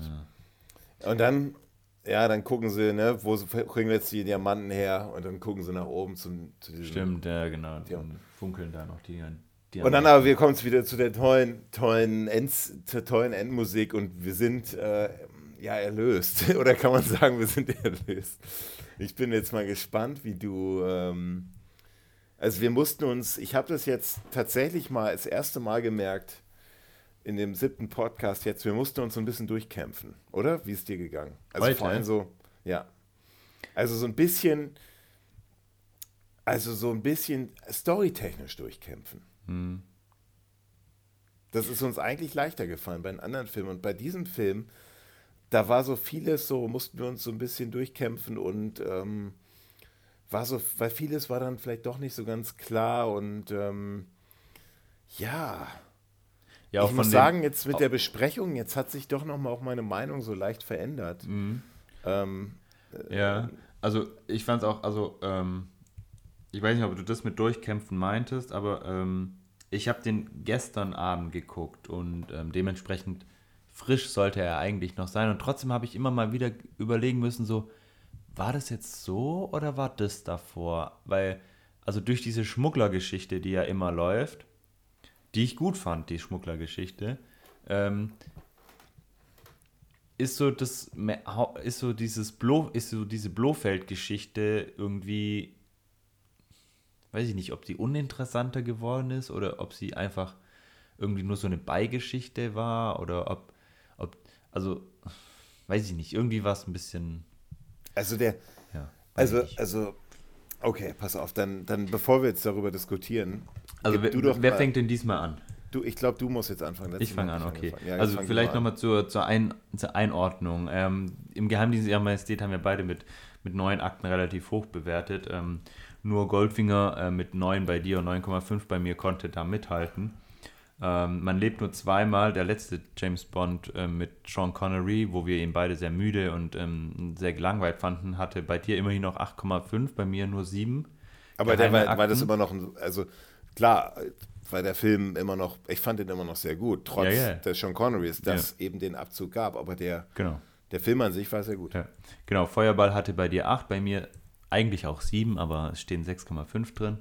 Und äh, die ersten Bond-Filme hatten äh, so um die 8 Punkte, sage ich jetzt mal, ohne dass wir jetzt da zu lange machen. Also schon recht gut bis hierhin. Ähm, also genau, schon, recht, durch- schon, schon recht gut. Ähm, bei mir hat Feuerball und Man lebt nur zweimal zusammen mit Dr. No so ein bisschen, das bildet so zusammen so das Schlusslicht, wobei ich ehrlich gesagt so im Nachhinein gar nicht mehr weiß, warum Feuerball so schlecht bei mir geworden ist. Aber äh, so ist es nun mal. Ja, jetzt sind wir bei äh, Diamantenfieber und ich muss ganz ehrlich sagen, ich hatte den längere Zeit nicht, nicht mehr geschaut gehabt und das lag auch daran, dass ich immer mit diesem Film Diamantenfieber so ein bisschen hm, Gefühl hatte und nie wirklich warm geworden bin mit dem. Und ähm, ich habe den jetzt geguckt und dachte danach auch wieder so, hm, er hat schon tolle Szenen dabei. Also Mr. Win Ja, ja, und Mr. Kid, für mich absolut das Highlight in diesem ganzen Film. Das ist tatsächlich was, äh, wo ich sage, okay, ähm, allein das macht den Film sehenswert, die zwei Rollen. Und ähm, ich fand ihn, und da lege ich bei vielen Filmen einfach großen Wert, ich fand ihn optisch lang nicht so ansprechend wie andere, auch wenn er bildqualitätmäßig deutlich besser war. Aber dieses Wüstenszenario und dieses LA und so, das ist vielleicht auch persönlicher Geschmack, aber das war jetzt nicht so meins. Das war, fand ich, da fand ich die Schneelandschaften oder Kuba, äh, ähm, Jamaika und äh, die Unterwasserwelten von Feuerball deutlich schöner ähm, als ähm, so eine triste Wüste. Ähm, das hat mir einfach nicht so, nicht so gut Ja. gefallen. Die Action-Szenen fand ich deutlich besser, aber wenig und unspektakulär. Aber wie sie umgesetzt worden sind, fand ich sie gut. Und ich kann es gar nicht so genau beschreiben, was mich wirklich an dem Film am meisten so stört. Aber, und ich habe jetzt auch gemerkt hier, wie wir zusammen gesprochen haben, dass es schon doch mehr äh, Story und äh, Szenen gibt, die mir doch auch gefallen haben. Aber so richtig warm bin ich mit dem Film nie geworden. Also diese Schmuggler-Geschichte finde ich ganz nett. Mr. Witten, Mr. Kid habe ich ja schon gesagt, finde ich grandios. James Bond fand ich, ähm, also John Connery fand ich ein bisschen äh, besser, also fand ich besser als bei Man lebt nur zweimal. Er hat nicht mehr so gelangweilt und so äh, gewirkt, so ich hab gar keinen Bock.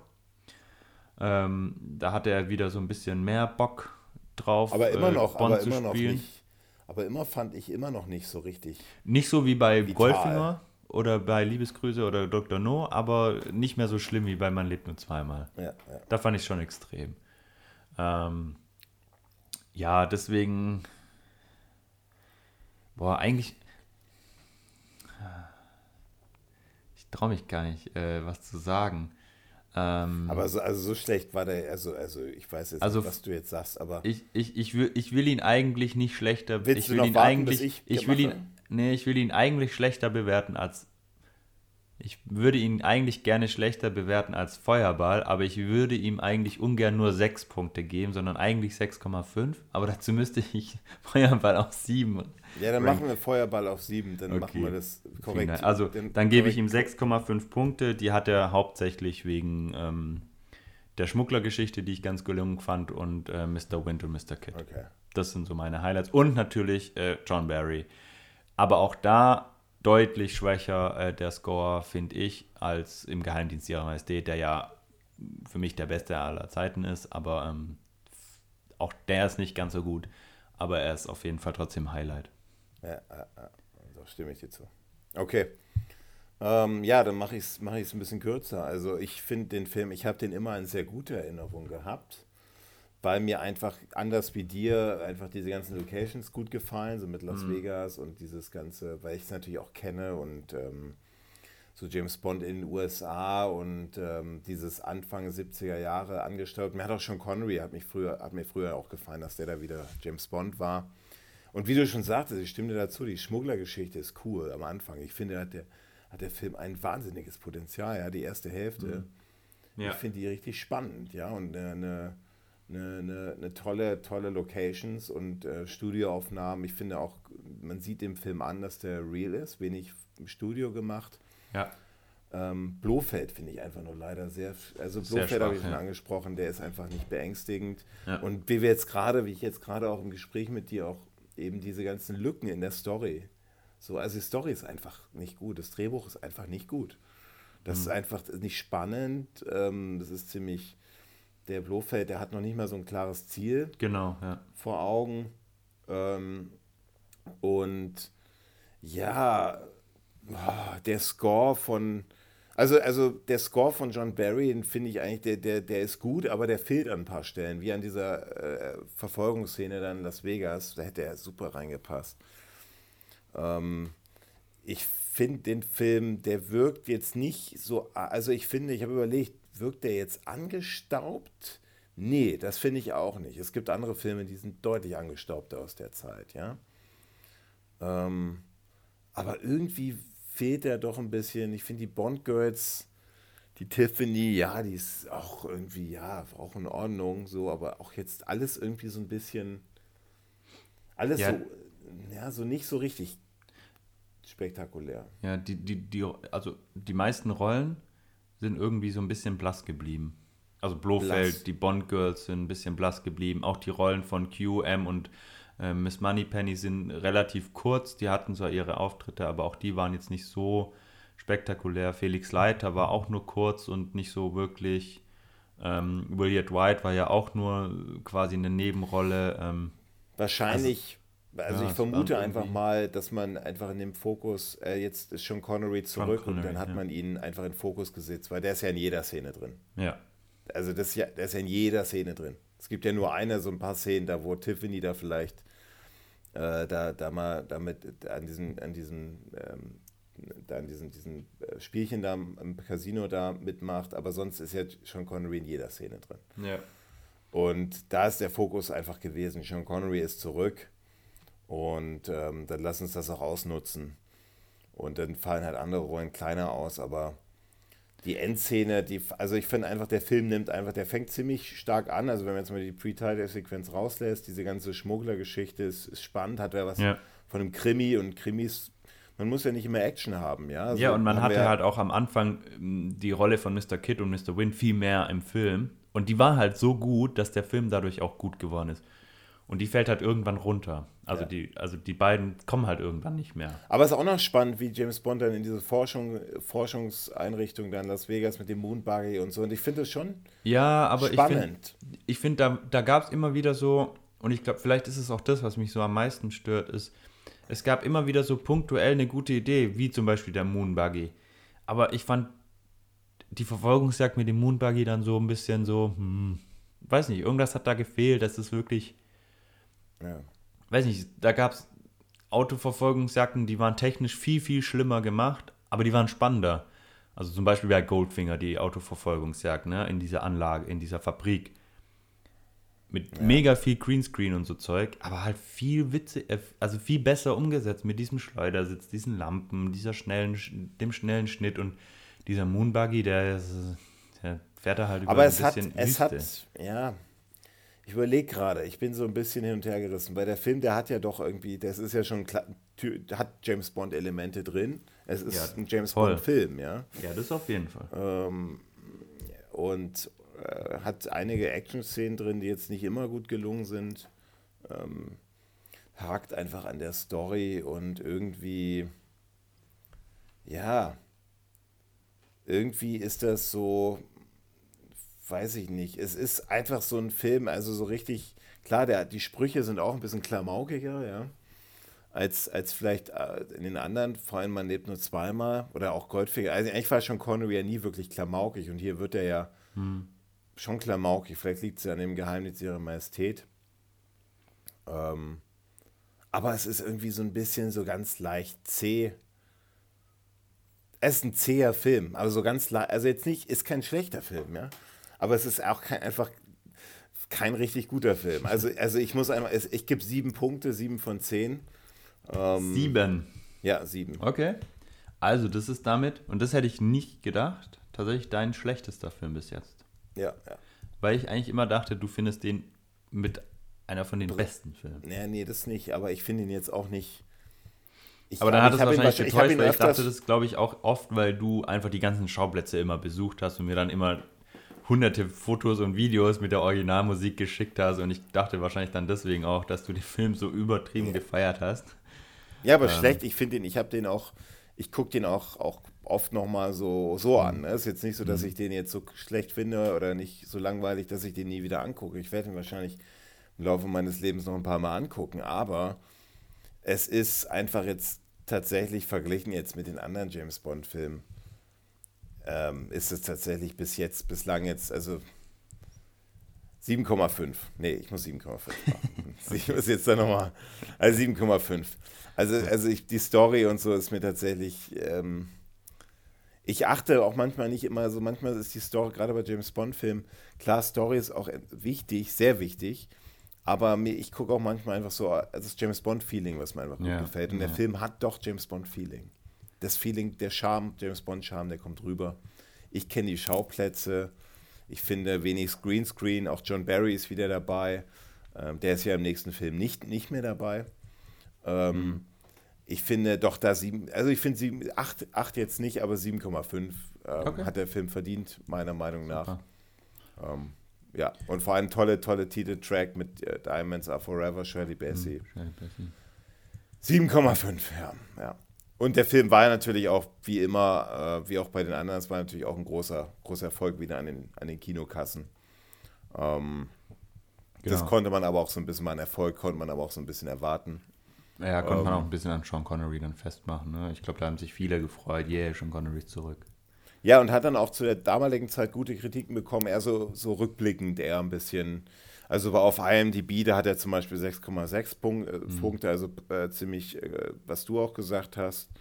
Ähm, so ein bisschen, eigentlich so ein bisschen konträr zu dem, wie es bei Im Geheimnis dieser Majestät war. Ne? Der ist ja danach quasi zu einem besseren Film geworden. Äh, und der jetzt irgendwie, wenn du es jetzt quasi sagst, dass der jetzt im Nachhinein eher ein bisschen kritischer gesehen wird, ähm, ähm, das ist ja, ja quasi an, ein bisschen andersrum wie bei im, Geheim, äh, im Geheimnis der Majestät war. Also bei Rotten hat er 64 Prozent. Da ist einfach auch so gemischt. Manche dieser, also eigentlich so, also die meisten sagen, das ist schon ein guter Film so. Connery ist wieder da, Bond-Feeling, aber es ist jetzt keiner, ist jetzt kein Klassiker oder es ist, es ist einfach so eine, so ein, ist ein ordentlicher Film, Ordentlich. kann man sagen, ja. Aber eigentlich, wenn man sich überlegt, so mit Guy Hamilton und John Connery und Shirley Bassey und da wäre mehr Potenzial Story, gewesen, ne? John Barry, hm. äh, Anfang 70er. Also da, da wäre schon ein bisschen mehr da möglich gewesen, aber. Ja, ja auch, ähm, auch wenn man dann den, den Anfang vom Film betrachtet, ähm, ausgenommen die Pre-Title-Sequenz, dann ähm, ja, wäre da ein bisschen mehr drin gewesen. Der hätte, ja. ne, der hätte ein besserer Film werden können. Gut, okay, damit wären wir äh, für den Film durch, glaube ich. Ähm, also äh, nochmal, nochmal, ja. ähm, genau, wir mit dem Film durch, Diamantenfieber. Genau, damit ähm, wären wir durch. Und ja, dann fangen wir an jetzt mal mit dem, wir haben eine Einsendung, ne? Genau, wir haben ähm, von einem Zuhörer ähm, noch einen Hinweis bekommen. Und zwar ging es um unsere Folge zu Feuerball. Und ähm, da war uns wahrscheinlich nicht ganz klar. Ich kann mich ehrlich gesagt äh, gar nicht mehr daran erinnern, was wir genau gesagt haben. Aber es ging um die Bestückung der Bomber, also die, diesen Kampfchat mit diesen Atombomben. Und ähm, ich lese einfach mal vor, oder? Was ja, uns der Jochen aus Stuttgart geschrieben hat oder aus der Nähe von Stuttgart. Ähm, vielleicht hatten wir das auch gefragt sogar. Also es ging um diese Bestückung der Bomber. Die Bestückung der Bomber mit Atombomben bzw. Raketen erfolgt aufgrund der Iris, also dem Auge, der Augenkopie des Präsidenten. Der Sicherheitsmechanismus wird in der Szene im Sanatorium ausgiebig vom Piloten trainiert. Also das nochmal als Nachreich zu unserer Folge zu Feuerball. Ähm, er hat auch nochmal erklärt, dass Q äh, Quartiermeister heißt, Englisch Quartermeister, nicht Schatzmeister. Ähm, ich glaube, das ist äh, in einer der ersteren Folgen. Aber es ist tatsächlich so, dass äh, in einem deutschen, in der deutschen Synchronisation einmal auch Schatzmeister gesagt wird. Mhm. Ähm, wo Q noch nicht Q genannt wird, sondern da wird er tatsächlich, glaube ich, bin ich mir ziemlich sicher, in Dr. No, glaube ich, äh, Schatzmeister genannt. Mhm. Ja, ich danke ich, Jochen für die Genau, für die ich hoffe, ich habe jetzt nicht nochmal Müll erzählt, aber ähm, ja, vielen Dank auf jeden Fall. Genau solche Sachen brauchen wir, ja. Also wenn wir irgendwelchen Quatsch erzählen oder irgendwelche Falschinfos raushauen, ähm, weil wir uns da irgendwie auf die falschen Seiten begeben haben, dann schreibt uns genau solche E-Mails, ja. Jochen hat jetzt eine E-Mail geschrieben. Vielen, vielen Dank. Schön auch, dass du uns zuhörst und dass du äh, uns so aufmerksam ähm, verfolgst. Freut uns, äh, freut uns riesig. Und schreibt uns vor allem auch eure Bewertungen. Wir wollen auch mal, dass in unserer kleinen Community, die aber stetig wächst, dass da auch mal Diskussionen entfacht werden. Ja, also Genau. wer, wie viele, vielleicht sagt einer von euch, seid ihr denn des Wahnsinns? Wie kann Ja. der Film so hoch eingeschätzt werden oder so niedrig? Genau. Wir und, wollen ähm, auch mal da ein bisschen Diskussion auch in unseren Communities, also zum Beispiel bei Instagram oder, oder so. Genau, super, super gerne. Ähm, da, da, da, da schreiben tatsächlich auch schon äh, immer wieder Leute auf Instagram äh, unter unseren unsere Posts, ähm, wie, wie sie den Film finden.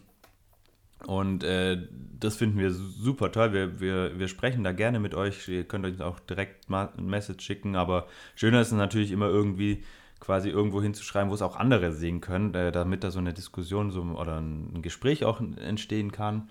Ähm, und folgt uns da gerne auf Instagram unter strenggeheim.podcast.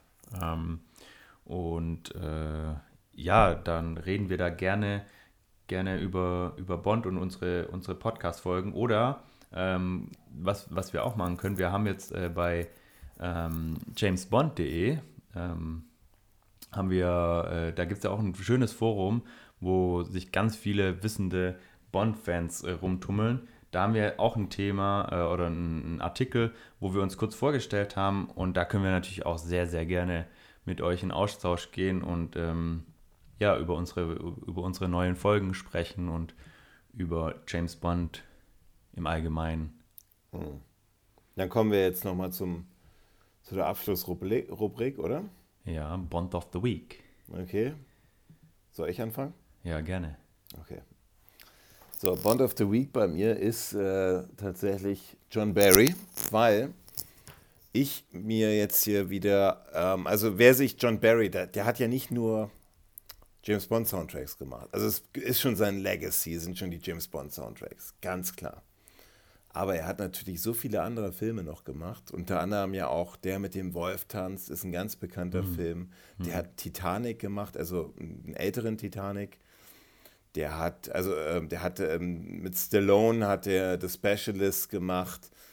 Der, der hat ganz, ganz viele Filme noch gemacht, die man vielleicht auch gar nicht so kennt. Auch Bruce Lee, in Bruce Lee-Film hat er gemacht, Game of Death.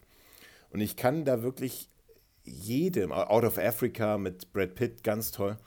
Ich kann jedem nur empfehlen, das gibt es bestimmt auf, ja, auf Spotify oder auf, ich habe es jetzt auf Apple mal gekauft. Das äh, Prag-Orchester, also City of Prague Philharmonic Orchestra, die haben ein Album, eine Aufnahme, The Music of John Barry, The Definitive Collection, wo die so seine besten Kompositionen, äh, nicht nur James Bond, auch James Bond, aber so seine, ich würde sagen, sehr ausgeglichen ähm, äh, nachspielen. Und toll an dieser Musik ist einfach, dass es auch alles so, auch wenn man selbst einen anderen Film guckt oder hört, jetzt den Soundtrack, das hat trotzdem noch so James Bond-Feeling, weil, weil in, sein, in seinen Hm. Man erkennt Kompositionen. Barry. Ja, weil er sehr, sehr ähnliche äh, Kompositionsfolgen, sehr ähnliche Instrumente einsetzt. Es ist ein bisschen jazziger alles und so.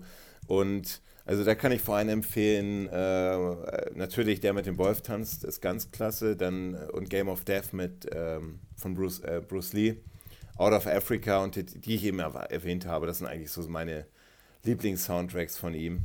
Cool. Ähm, Wir packen einfach den Link zu dem Soundtrack, den du gerade erwähnt hast, in die Shownotes, dann kann sich das jeder anhören. Genau, genau. Aber also es ist eine, das ist eine, ist ein ziemlich langer Soundtrack. Das hat drei ganze CDs, ist ganze zweieinhalb Stunden lang, wo Also unsere Aber- Zuhörer hören uns auch zwei, zweieinhalb Stunden zu, dann schaffen sie auch Barry. genau. Aber das kann ich auf jeden Fall empfehlen. Ähm, das ist mein Bond of the Week. Was ist deiner? Super. Äh, ja, mein Bond of the Week ist ähm, der neue James Bond. ähm, und zwar ähm, gibt es ja noch keinen nächsten James Bond nach Daniel Craig, aber ähm, es gibt ja verschiedene Kandidaten, die bei den Buchmachern gehandelt werden. Unter anderem Roger Jean Peig. Ihr wisst, dass ich die Namen nicht aussprechen kann. Ich habe es wahrscheinlich wieder total falsch ausgesprochen. Und der ist ja vor allem durch äh, Bridgerton, äh, durch diese Serie bekannt geworden. Und ich habe mir die tatsächlich jetzt mal ähm, zum Teil angeschaut. Ähm, ehrlich gesagt muss ich sagen, meine Frau hat die angefangen zu schauen und äh, ich habe dann einfach immer mal wieder mitgeguckt und ich habe mir die ganze Zeit gedacht so, weil ich wusste nicht, dass der das ist und ich dachte mir immer so, hey, der kommt mir so bekannt vor, dieser Schauspieler. Wo hast du den schon mal spielen sehen? Und dann irgendwann saß ich vorm Film und hatte einfach so oh, diese Erleuchtung, so, ah, oh, das ist vielleicht, ganz vielleicht, der neue James Bond-Darsteller. Man weiß es nicht, ne? Also ja. er wird relativ hoch gehandelt. Äh, gibt natürlich offiziell noch überhaupt keine Aussagen, aber äh, ich fand, ich fand, er hat mir eigentlich echt gut gefallen in der, in der Serie. Die Serie ist jetzt nicht so für mich. Ähm, dieses dieses ähm, altertümliche und mit diesen Klamotten von damals und so, das ist jetzt nicht, nicht ganz so meins. Ähm, aber so, so rein von dem, wie er, wie, er, wie er gespielt hat und so vom optischen und so, fand ich, äh, würde er schon ja, wer denn? ja, dieser Roger Jean Peig, der, der ähm, hat okay. eine, äh, der hat die Hauptrolle da, oder seine, die, die Hauptnebenrolle, oder wie man das dann nennt, ähm, in, dem, in der Serie Bridgerton. Okay, also ist ein, ist ein, auch wäre dann ein, äh, ein dunkelhäutiger genau, Bond. Ja. Auch ja. mal interessant auf jeden Fall. Aber ja, wahrscheinlich dann wieder Diskussionen auslösen und so. Genau, ich habe auch danach mal, also nachdem ich die Serie dann ein paar Folgen geguckt habe und mir dann auch bewusst war, woher ich ihn kenne, habe ich dann auch nochmal gegoogelt, wie der aktuelle Stand ist. Also man weiß überhaupt noch nichts. Ähm, aber es gibt so ein paar Listen von Buchmachern und da ist er wohl schon der aussichtsreichste, mit der aussichtsreichste Kandidat. Ähm, könnt ihr ja gerne mal einfach googeln, neuer James Bond, dann könnt ihr euch mal die aussichtsreichsten Kandidaten der Buchmacher reinziehen. Ob es einer von denen dann wird, muss man sehen. Ich glaube, da werden wir frühestens Ende des Jahres, vielleicht zum 60. Jubiläum, wahrscheinlich vielleicht auch sogar eher danach erst einen neuen mhm. James Bond präsentiert, präsentiert, präsentiert bekommen. Na gut. Ja, genau. Ja, Da Super. Wird's da wird es noch einiges und vielleicht da werden ja, also ich würde ja sowieso, ich würde ja einfach den Timothy Dalton wieder zurückholen. oder also den, oder, oder, oder George Lazenby nochmal eine Runde. Pierce Brosnan. Ja, ja, ja ich würde, ja, Pierce Brosnan später, ich würde George Lazenby einfach nochmal eine Runde zurückholen. Nochmal so einen Film, kann er schon nochmal machen. Für, ja. für, einen einzigen. Ja, oder wenn die den mal vielleicht einfach mal so eine, so eine kleine Rolle spielen lassen da. So Finde ich jetzt eigentlich, fände ich ziemlich witzig. Ich glaube, es gab doch mal sogar die Idee, dass man, äh, dass man nicht, äh, dass man Roger Moore doch mal in einem Pierce Brosnan-Film irgendwie nochmal auftreten lässt. Okay. Aber aber gut. Super, dann ähm, war schön wieder gewesen. Diamantenfieber heute, Diamonds are forever. Fand ich eine ja, 7,5 und, und 6,5. Ja, da lagen wir jetzt, ja, jetzt nicht, nicht so, so weit auseinander, wie ich gedacht habe. Ja, ja. Ist jetzt dachte, noch nicht ganz so zum Streit gekommen. Ja. Also zu dem, zu dem ähm, befürchteten Streit, vielleicht irgendwann mal. Ähm, aber, aber wir freuen uns dann auf ähm, ja, Roger Moore, die Roger Moore-Teil. Genau, Zeit, jetzt kommt die Roger Moore-Ära. Ja, Steht an. Einiges zu lachen geben, nehme ich an. Mhm. Ähm, Auch einiges zu diskutieren und zu äh, analysieren. Bis jetzt aber waren eigentlich die Filme ja schon, haben wir eigentlich schon re ähm, recht hoch alle äh, angesehen, also vor allem ich. Ja. Ähm, bis jetzt hat die James Bond doch Reihe doch doch wirklich einiges an Spaß gemacht. Ähm, spannende Filme. Ähm, ja, mal gucken, ob es so weitergeht. Genau, und wir hören uns dann in zwei Wochen wieder. Und es wäre dann der 2. Mai. Haben wir noch, genau, noch ganz zum Schluss, haben wir noch ein Gewinnspiel gerade laufen? Äh, ja, stimmt. Eigentlich ähm, Heute. haben wir noch dieses Gewinnspiel offen. Allerdings, das ist jetzt ein bisschen, genau, das läuft quasi bis ähm, zum 4.4. Und also wir nehmen die Folgen ja immer ein bisschen früher auf. Und durch das, dass du jetzt im Urlaub warst, haben wir ein bisschen Zeitverzögerung gehabt. Und heute kam quasi, also wir nehmen gerade Diamantenfieber auf. Heute kam aber der Podcast zu im Geheimdienst ihrer Majestät bei euch quasi raus. Das heißt, wir reden quasi jetzt an dem Tag, wo der letzte Tag ist, wo ihr teilnehmen könnt. Das heißt, es Ja. bringt überhaupt nichts, dass wir jetzt über irgendwas reden. Das heißt, die Auslosung machen wir im nächsten Film, in der nächsten Filmbesprechung. Ähm, Da losen wir quasi aus, weil ihr sollt ja quasi heute noch die Chance haben, mitzumachen. Und wenn ihr jetzt hört, heute ist es aber schon zwei Wochen vergangen. Okay. Also- Habt ihr Pech gehabt. Die Auslosung äh, findet dann im nächsten Podcast statt und da sprechen wir dann vielleicht auch nochmal über ein neues Gewinnspiel. Okay. Über ein neues sensationelles äh, VHS-Gewinnspiel, auf das sich alle schon freuen. Das tun sie. Alles klar, dann würde ich sagen, Musik ab.